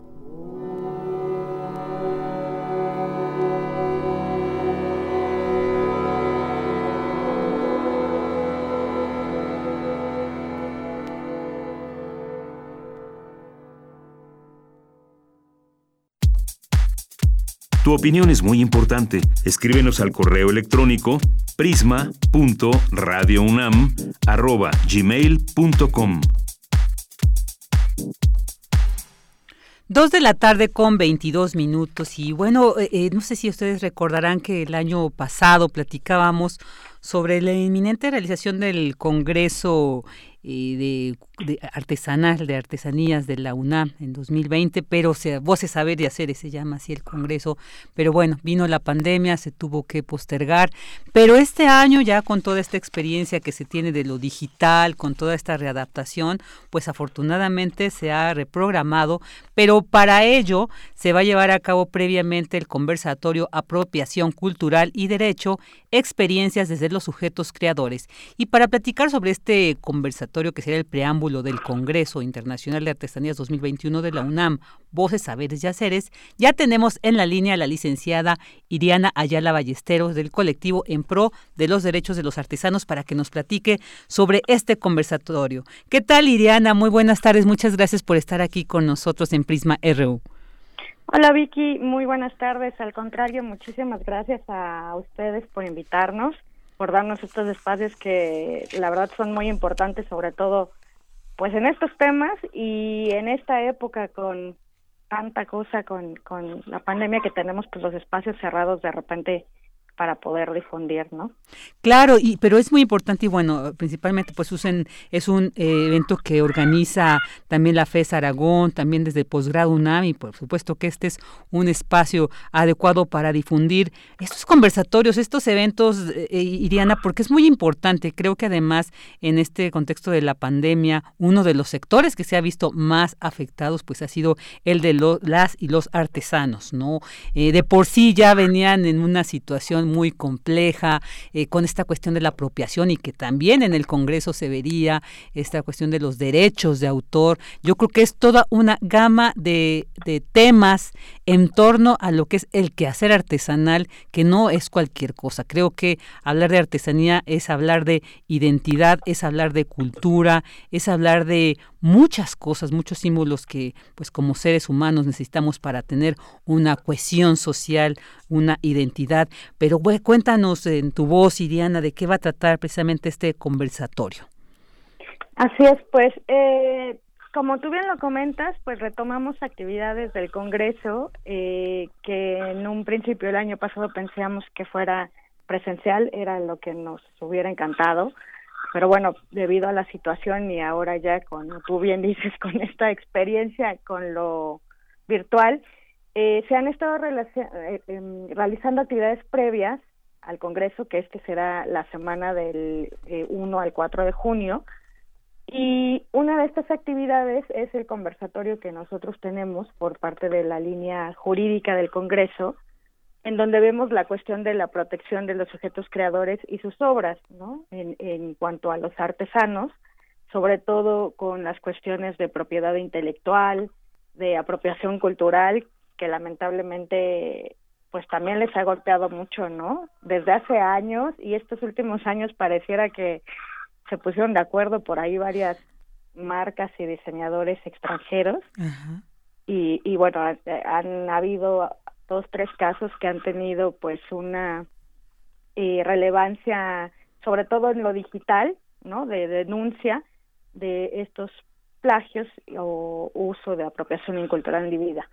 En ese sentido, entonces, este conversatorio, que será el próximo jueves eh, 18 de marzo a las 17 horas, estará por el Facebook del Congreso y el acceso es totalmente gratuito pues tratará estos temas y tenemos tres invitados eh, artesanos.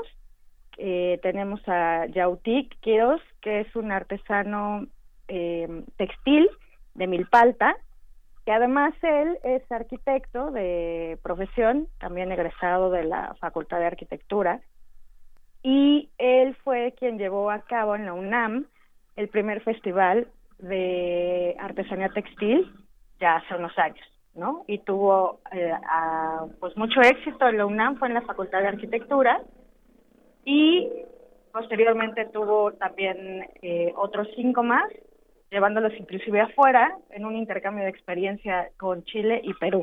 Así que pues tener a Yautic es una experiencia también eh, muy enriquecedora y esperamos que lo puedan escuchar. tenemos a otro artesano, que él es alfarero de, de Puebla, de eh, un centro de formación que empezó con apoyo de la UNAM y la UAM y ahora digamos ya es como eh, independiente y ellos también pues eh, tienen una labor muy importante en la alfarería en su comunidad es prácticamente alfarera y han tenido que trabajar mucho con toda esta cuestión del las cuestiones de eh, la cocción de la pieza, innovar en el en el horno y bueno, él también estará con nosotros domingo. Y nuestra, digamos, invitada extranjera, que, que también nos da muchísimo gusto que podamos eh, compartir con ella, es Liceika Torres, una artesana de Panamá que tiene una eh, tienda, por así decir, en línea de moda, de diseño textil y moda con las molas, que para las mujeres panameñas, las molas, pues bueno, tienen todo un concepto eh, de la cosmovisión, cosmovisión, perdón, de la mujer y la artesanía. Y además ellos tuvieron un caso eh, pues muy sonado en el 2018, si no estoy mal, con la marca de tenis Nike, porque precisamente tuvieron por ahí un plagio, ¿no? Con un, diseño que querían lanzar a la venta, que bueno, debido a las a las leyes de, de Panamá, eh, pues lograron hacer intervención y ese diseño, digamos, se sacó de, de, del mercado. O sea, al final no fue no fue lanzado. Entonces queremos que ellos nos compartan sus experiencias a lo que se han enfrentado, también eh, los mecanismos de protección que internamente los artesanos tienen, no solo el marco jurídico que existe en, en la actualidad, digamos, en nuestro país y en este caso en el del ISEC en Panamá, sino también cómo ellos directamente desde sus comunidades, desde su trabajo, desde el, trabajo que hacen como, como artesanos, plantean para poder enfrentarse a este tipo de situaciones, ¿no? Que cada vez, pues, lamentablemente también se siguen dando. Claro, claro.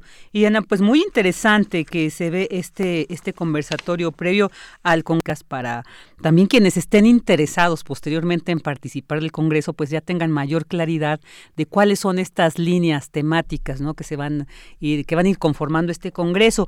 Pero entonces, precisamente eh, sobre eso quisiera preguntarte. Eh, esto van a poder escucharlo, bueno, como muchos de estos eventos son abiertos, ¿no? ¿Cómo va a poder accederse? Porque, bueno, esta interacción también que se da con los asistentes a eventos como estos ahorita virtuales, pues también es ahí la pregunta y cuál es cuando se enriquecen, ¿no? Estos conversatorios precisamente cuando externamos nuestras dudas, nuestros comentarios, entonces es cuando como que eh, eh, em, borramos un poquito esta línea que de separación que nos marca el estar viendo un evento así de manera virtual, pero yo creo que pues participar hace que se rompa un poquito esta idea de, distancia. Eh, quienes estén interesados y en este sentido quiero preguntarte cómo van a poder informarse, cómo se puede conocer con más detalle este, sobre este conversatorio. Claro, pues eh, la transmisión, como comentaba, es en vivo y, es gratuita, obviamente en línea. Es a través de la página del Congreso, que es www.congresoartesanía2020.com, porque el Congreso viene desde el año pasado, ¿no? La intención era que se hiciera así, pero bueno, nos ha tocado esta situación con la contingencia de salud y hemos mantenido la el, sitio eh, porque pues tenemos a los participantes también ahí, ¿no? De, que estarán en la semana de junio, pero entonces a través de la página www.congresoartesanía2020.com y ahí mismo está el Facebook también, que lo pueden buscar igual como Congreso Artesanía 2020 y será transmisión simultánea por Facebook Live y el canal de YouTube que está ligado a la, a la página del Congreso. Es el jueves 18 de marzo a las 17 horas. Esta semana ya, así que Sí, ya, ya, el jueves. Entonces, hay que registrarse, Iriana.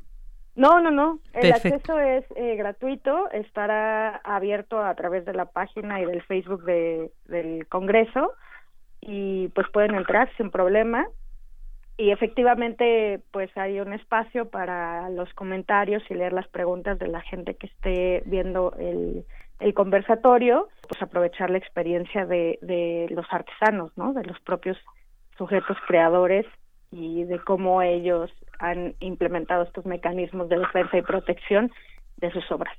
Claro, esto es muy importante. Y fíjate, también quisiera preguntarte, como decíamos, o sea, el, Congreso se postergó por la cuestión de la pandemia.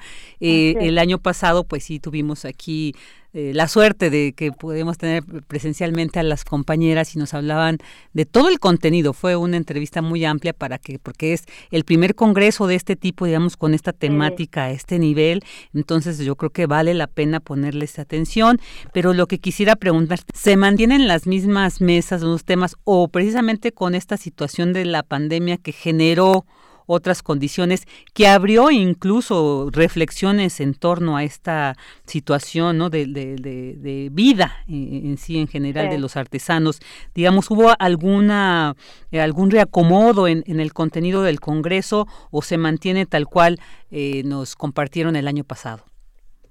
En base, digamos, en, en, en general se mantiene eh, los objetivos del Congreso y las líneas de participación, que tenemos siete líneas temáticas en el Congreso, ¿no? Está la de interculturalidad, eh, está la jurídica, que es la de nosotros, que tenemos el conversatorio el jueves, eh, está la de artesanía y economía, tenemos la de difusión de las prácticas artesanales desde los medios de comunicación, eh, está por ahí arte, diseño y patrimonio, diseño y comunicación visual, entonces, se mantienen las siete líneas.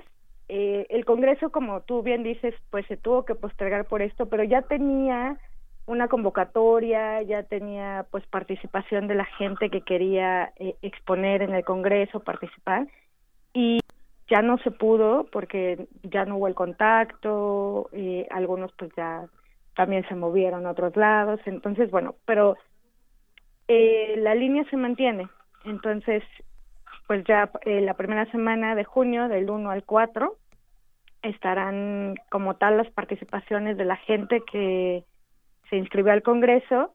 Y lo que sí nos modificó y estuvimos haciendo durante meses previos son estos conversatorios. O sea, nosotros somos prácticamente ya de los últimos para entrar eh, pues a la difusión que se da ya a las actividades propias del Congreso y, y pues esto nos vino a modificar a todos en cuanto a la nueva forma de, de, compartir, de aprender, ¿no? De, estar.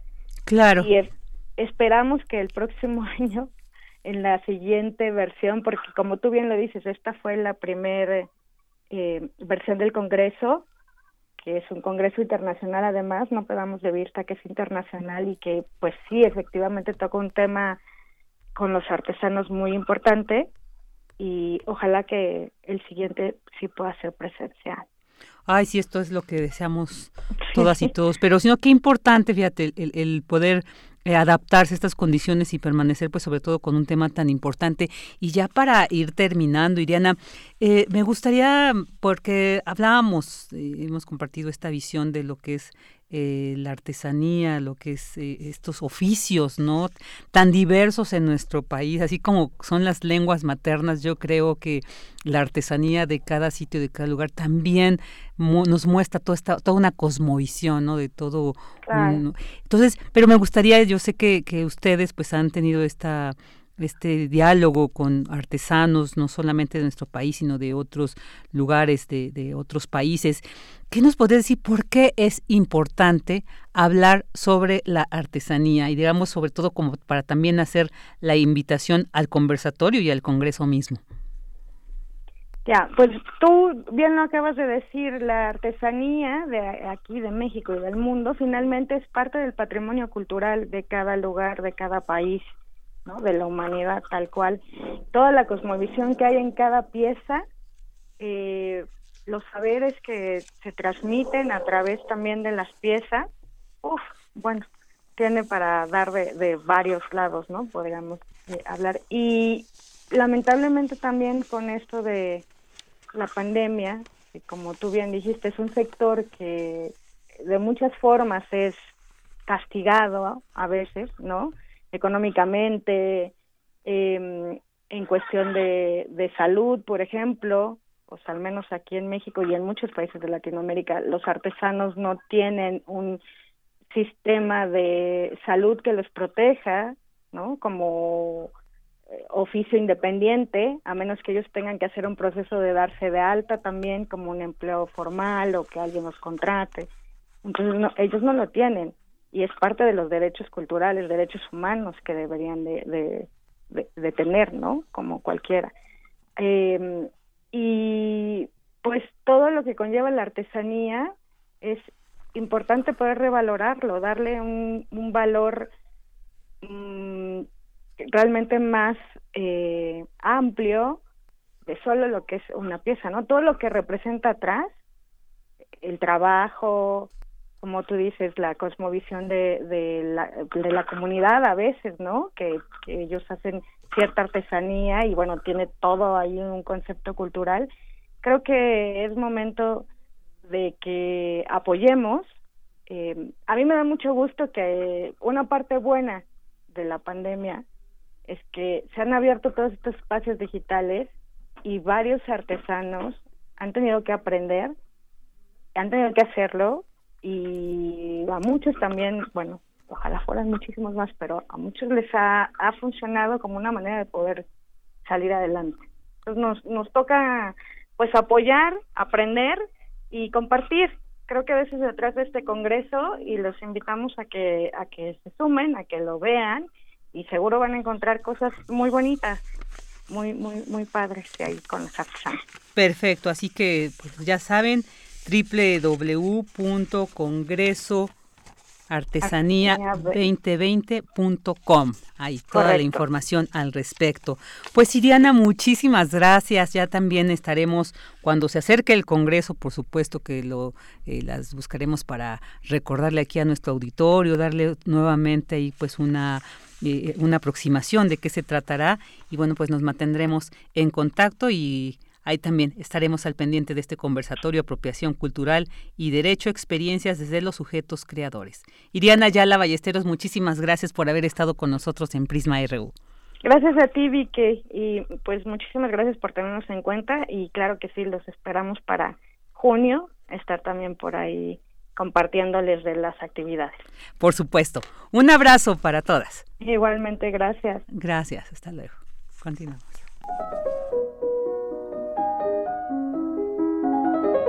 Cartografía RU con Otto Cázares. Dos de la tarde con 20 minutos y bueno, pues ya yo siempre digo que es de los momentos esperados los lunes, que es escuchar al gran Otto Cázares con esta cartografía y yo creo que el día de hoy, bueno, nos vas a tener aquí todos eh, eh, expectantes sobre este tema que abordas el día de hoy, querido Otto, muy buenas tardes.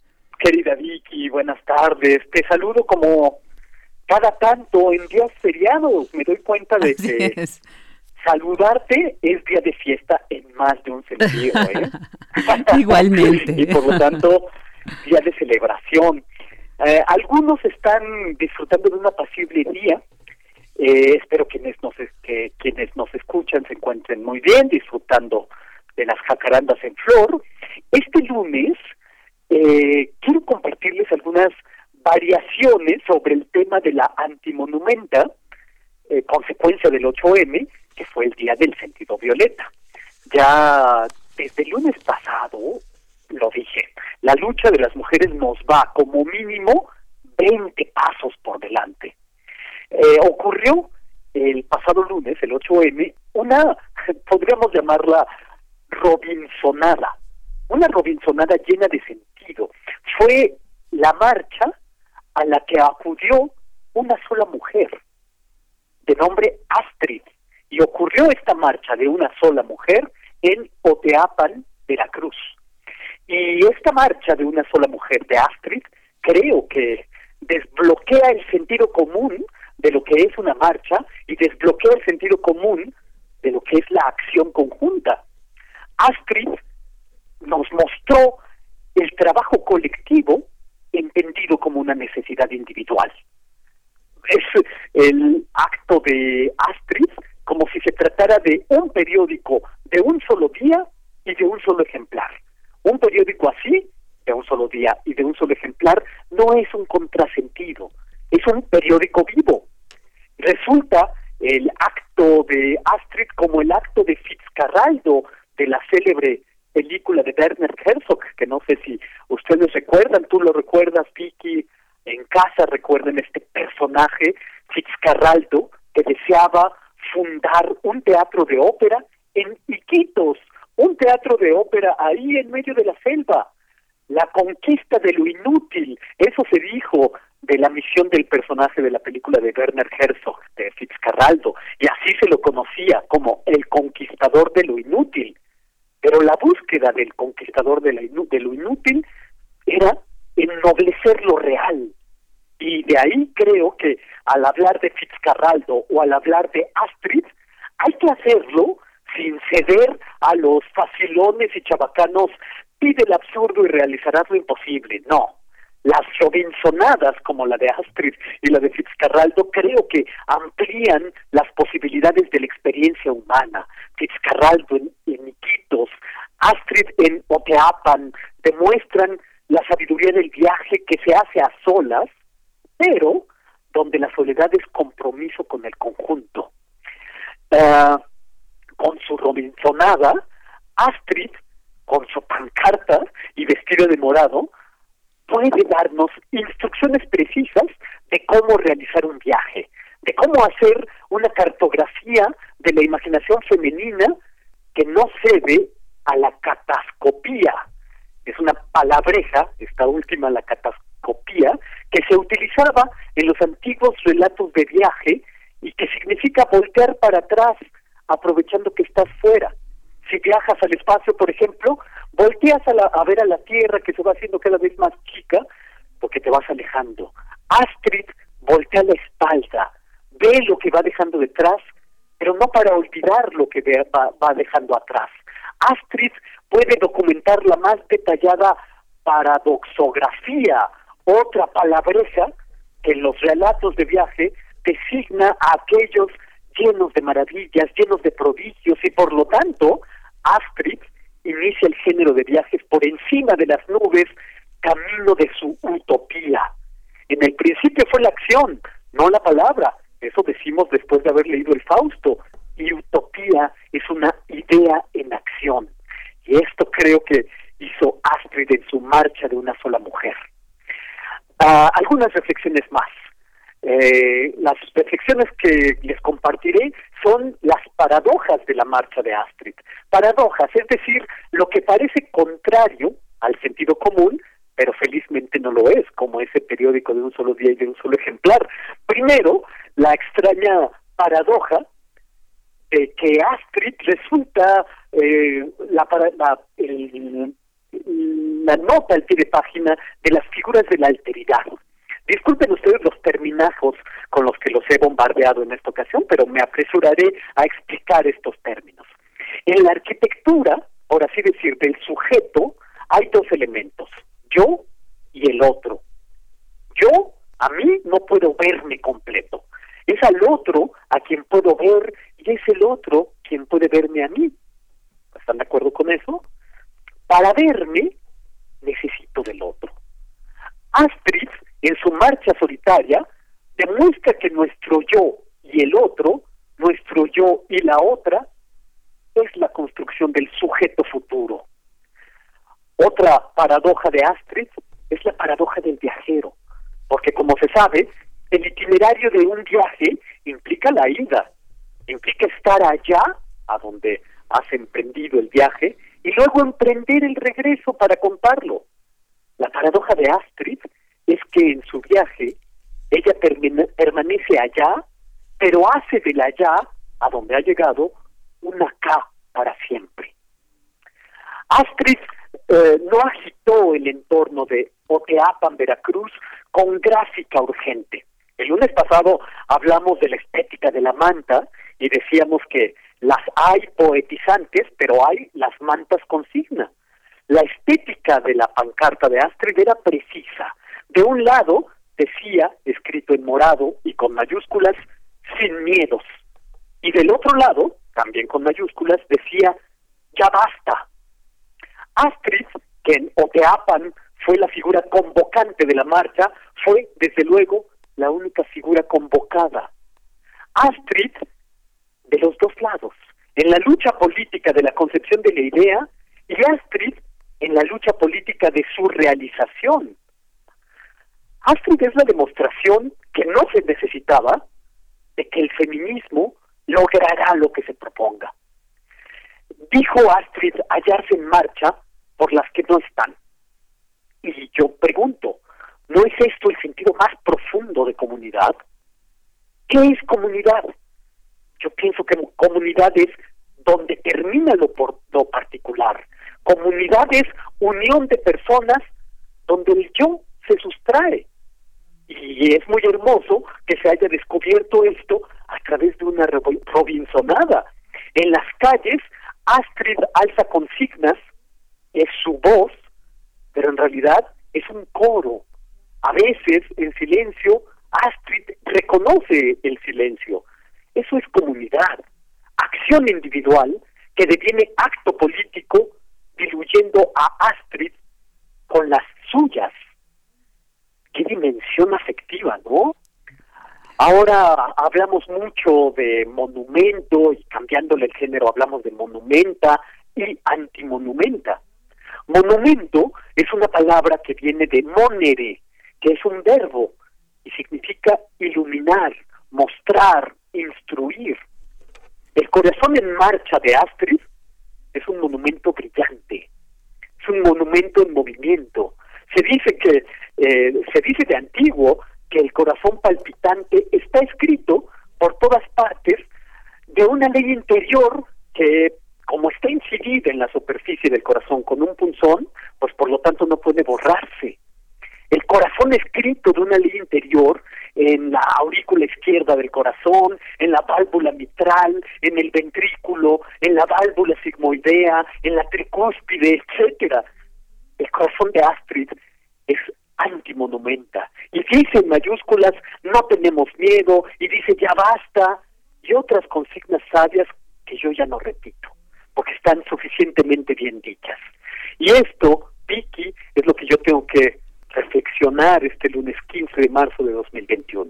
Otto, pues muchas gracias, qué valiosa alegoría de Astrid, ¿no? Esto, me gusta esto que señalas de cómo desbloquear el sentido común de la colectividad. Sí es cierto, para hacernos ver que somos seres individuales, pero que necesariamente para vivir necesitamos de la colectividad, necesitamos de la comunidad. Y a pesar de esta distancia, creo que sentimos muy cerca a Astrid, ¿no? Estamos, ella logró derribar esta distancia y pues esta consigna que creo de no está sola, no, definitivamente fue grato saber con esta individualidad de ella que no estamos solas, que somos, somos muchas más, somos muchos más, además, con esta, como esta cartografía tan valiosa, Otto, que que agradecemos mucho. Vicky, te agradezco esta, este comentario, eh, pero desde luego eh, es, es eh, derivativo de este trabajo colectivo entendido como una necesidad individual y de la que Astrid hizo tan, tan gran ejemplo. mostró que un acto así nos va por delante 20, 30 pasos y que el feminismo logrará todos sus objetivos, puesto que Astrid es, entre las suyas, un ejemplo de esta conquista que se hace en las calles, se hace en los ambientes laborales, en las escuelas, de lo que estamos hablando y que nos hace reflexionar. Definitivamente. Otto, pues qué gusto, qué gusto haberte escuchado y que nos hayas traído a Astrid aquí, ya también con este valor que tiene. Y bueno, pues te mandamos un fuerte abrazo, te deseamos feliz inicio de semana y pues estaremos escuchándote dentro de ocho días. Sí, así es. Y bueno, tú y yo hasta el próximo día feriado, día de fiesta, día de celebración. y bueno, pues los que nos escuchan en Prisma RU, pues nos oímos el próximo lunes. Así es, así es. Otto, cuídate mucho, un abrazote. Un abrazo escucharte. Adiós. Adiós.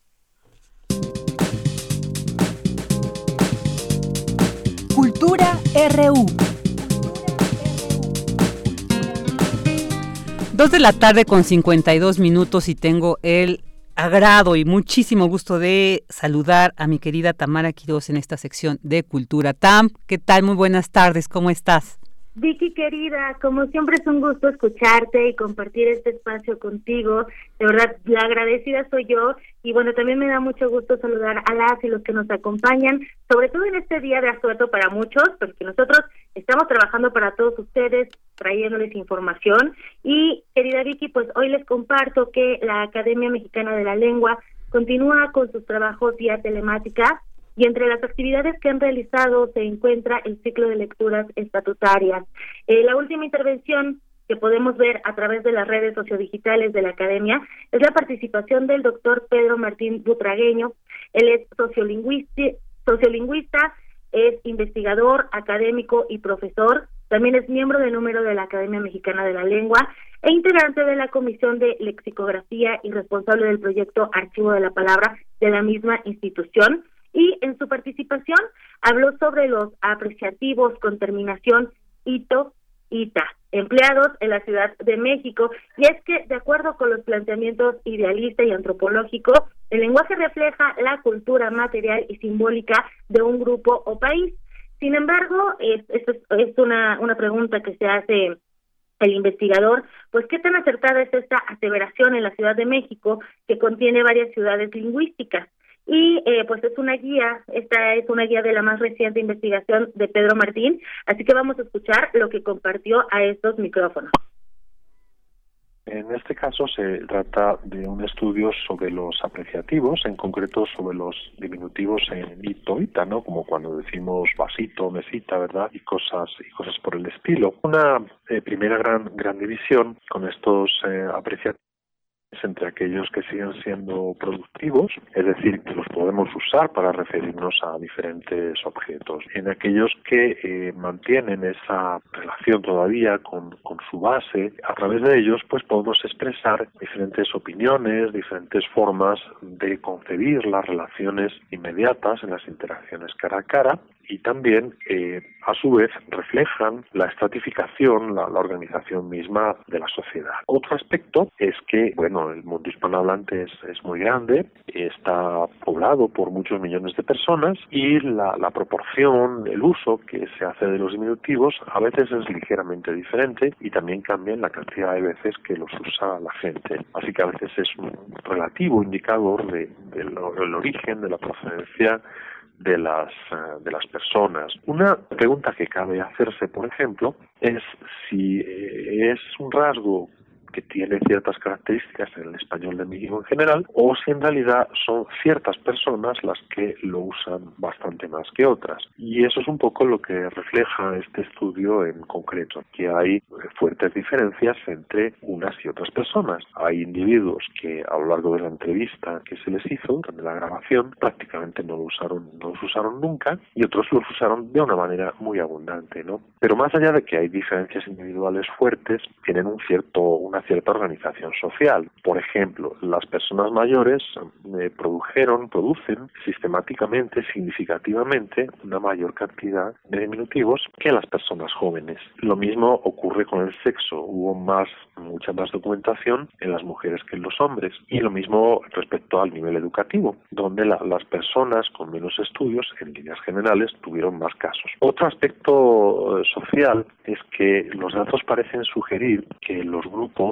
con menor poder social usan más los diminutivos. ¿Por qué sería esto así? Bueno, probablemente, o por lo menos una sugerencia de explicación, sería el hecho de que en la, en la interacción tendemos a producir más diminutivos para acoplarnos mejor con respecto a, las personas que concentran más ese, ese poder social. Entonces, los diminutivos amortiguarían la forma en que hablamos. No imaginemos que algo se pide no ya por favor, sino por favorcito. Otras, otras de las dimensiones, querida Vicky, de las dimensiones culturales asociadas a los diminutivos, eh, pues son los rasgos lingüísticos, léxicos, sintácticos y de entonación, y también cómo interactuamos, qué decimos y qué hacemos, así como eh, la forma en que construimos nuestra imagen social. El sociolingüista Martín Butragueño pues se pregunta si la apreciación será un rasgo de la vieja Ciudad de México identificada como propia de ciertas personas de comunidades con valores tradicionales y modos discursivos de otra época o una construcción sociolingüística y cultural entramada y viva en la urbe. Un ejemplo, Vicky, y que creo que a muchos eh, pues nos ha pasado, a mí me ha pasado, al menos hablo a, a, título personal, los del norte del país hablamos diferente a los de la Ciudad de México, ¿no? Pareciera que ordenamos cuando hablamos. Sin embargo, son valores que les damos a las palabras, porque puede confundirse lo que es directo con lo que es ofensivo, y esto depende de la sociedad en que vivimos. En la Ciudad de México eh, hay palabras que se dicen diferente, se emplean más elementos atenuadores y, esto simplemente son pequeños choques culturales y normas sociales y no de dramática, sino más bien de discurso y también pues es el reflejo en el lenguaje de las relaciones sociales y en una realidad inmediata. Así que si quieren saber más de las actividades eh, que se realiza, que realizan los miembros de la Academia Mexicana de la Lengua, los invitamos a que sigan las redes sociodigitales. Hay temas muy variados y también de un gran valor cultural, así que los invitamos a que sigan eh, pues todas las actividades, Vicky. Así es, ¿no? Pues muy interesante esto. Yo, yo fíjate que yo acostumbro hablar mucho de chiquito, sobre todo decir los nombres en diminutivo. Se me hace algo afectivo, ¿no? Antes lo te digo Tamarita. si Así, es. Así es. Así es, Vicky. Y bueno, pues nos vamos a ir con una canción. Todavía tenemos tiempo de que suene, suene un fragmento de Pachuco. Sí, pues. Hoy se nos fue el sax, un gran músico, definitivamente. Leía con toda esta formación que tuvo y bueno, pues fue de las cabezas principales de, de esta agrupación Maldita Vecindad, de, compositor de la mayoría de las, de las canciones, productor musical, un gran músico, un gran músico que, que despedimos, Tam. Así es, sin duda es, es una gran, una gran pérdida eh, eh, sobre todo en el ambiente musical, ¿no? En la escena musical mexicana, eh, una banda, él perteneció a una banda que es reconocida por su mezcla de rock con elementos propios de la cultura y la tradición mexicana. Y bueno, vamos a escuchar un fragmento de Pachuco, de, yo creo que es uno de los mejores álbumes de, de la historia, El Circo, un álbum de 1991. Sí, seguramente. Y así lo despedimos con esta candela como la que siempre nos reflejó en los escenarios, en su música. Y bueno, pues con esto le decimos hasta siempre al buen sax. Tam, un abrazo para ti también. Un abrazo, mi querida. Y bueno, pues ya llegamos al final. Agradecemos a Daniel Olivares en la producción, Denis Licea, asistencia de producción, Socorro Montes y Andrés Ramírez en operación, Abraham Menchaca, Cindy Ramírez en información y yo soy Virginia Sánchez. En nombre de Deyanira Morán, titular de este espacio, pues le agradecemos que nos haya acompañado y el día de mañana pues esperamos contar con su compañía.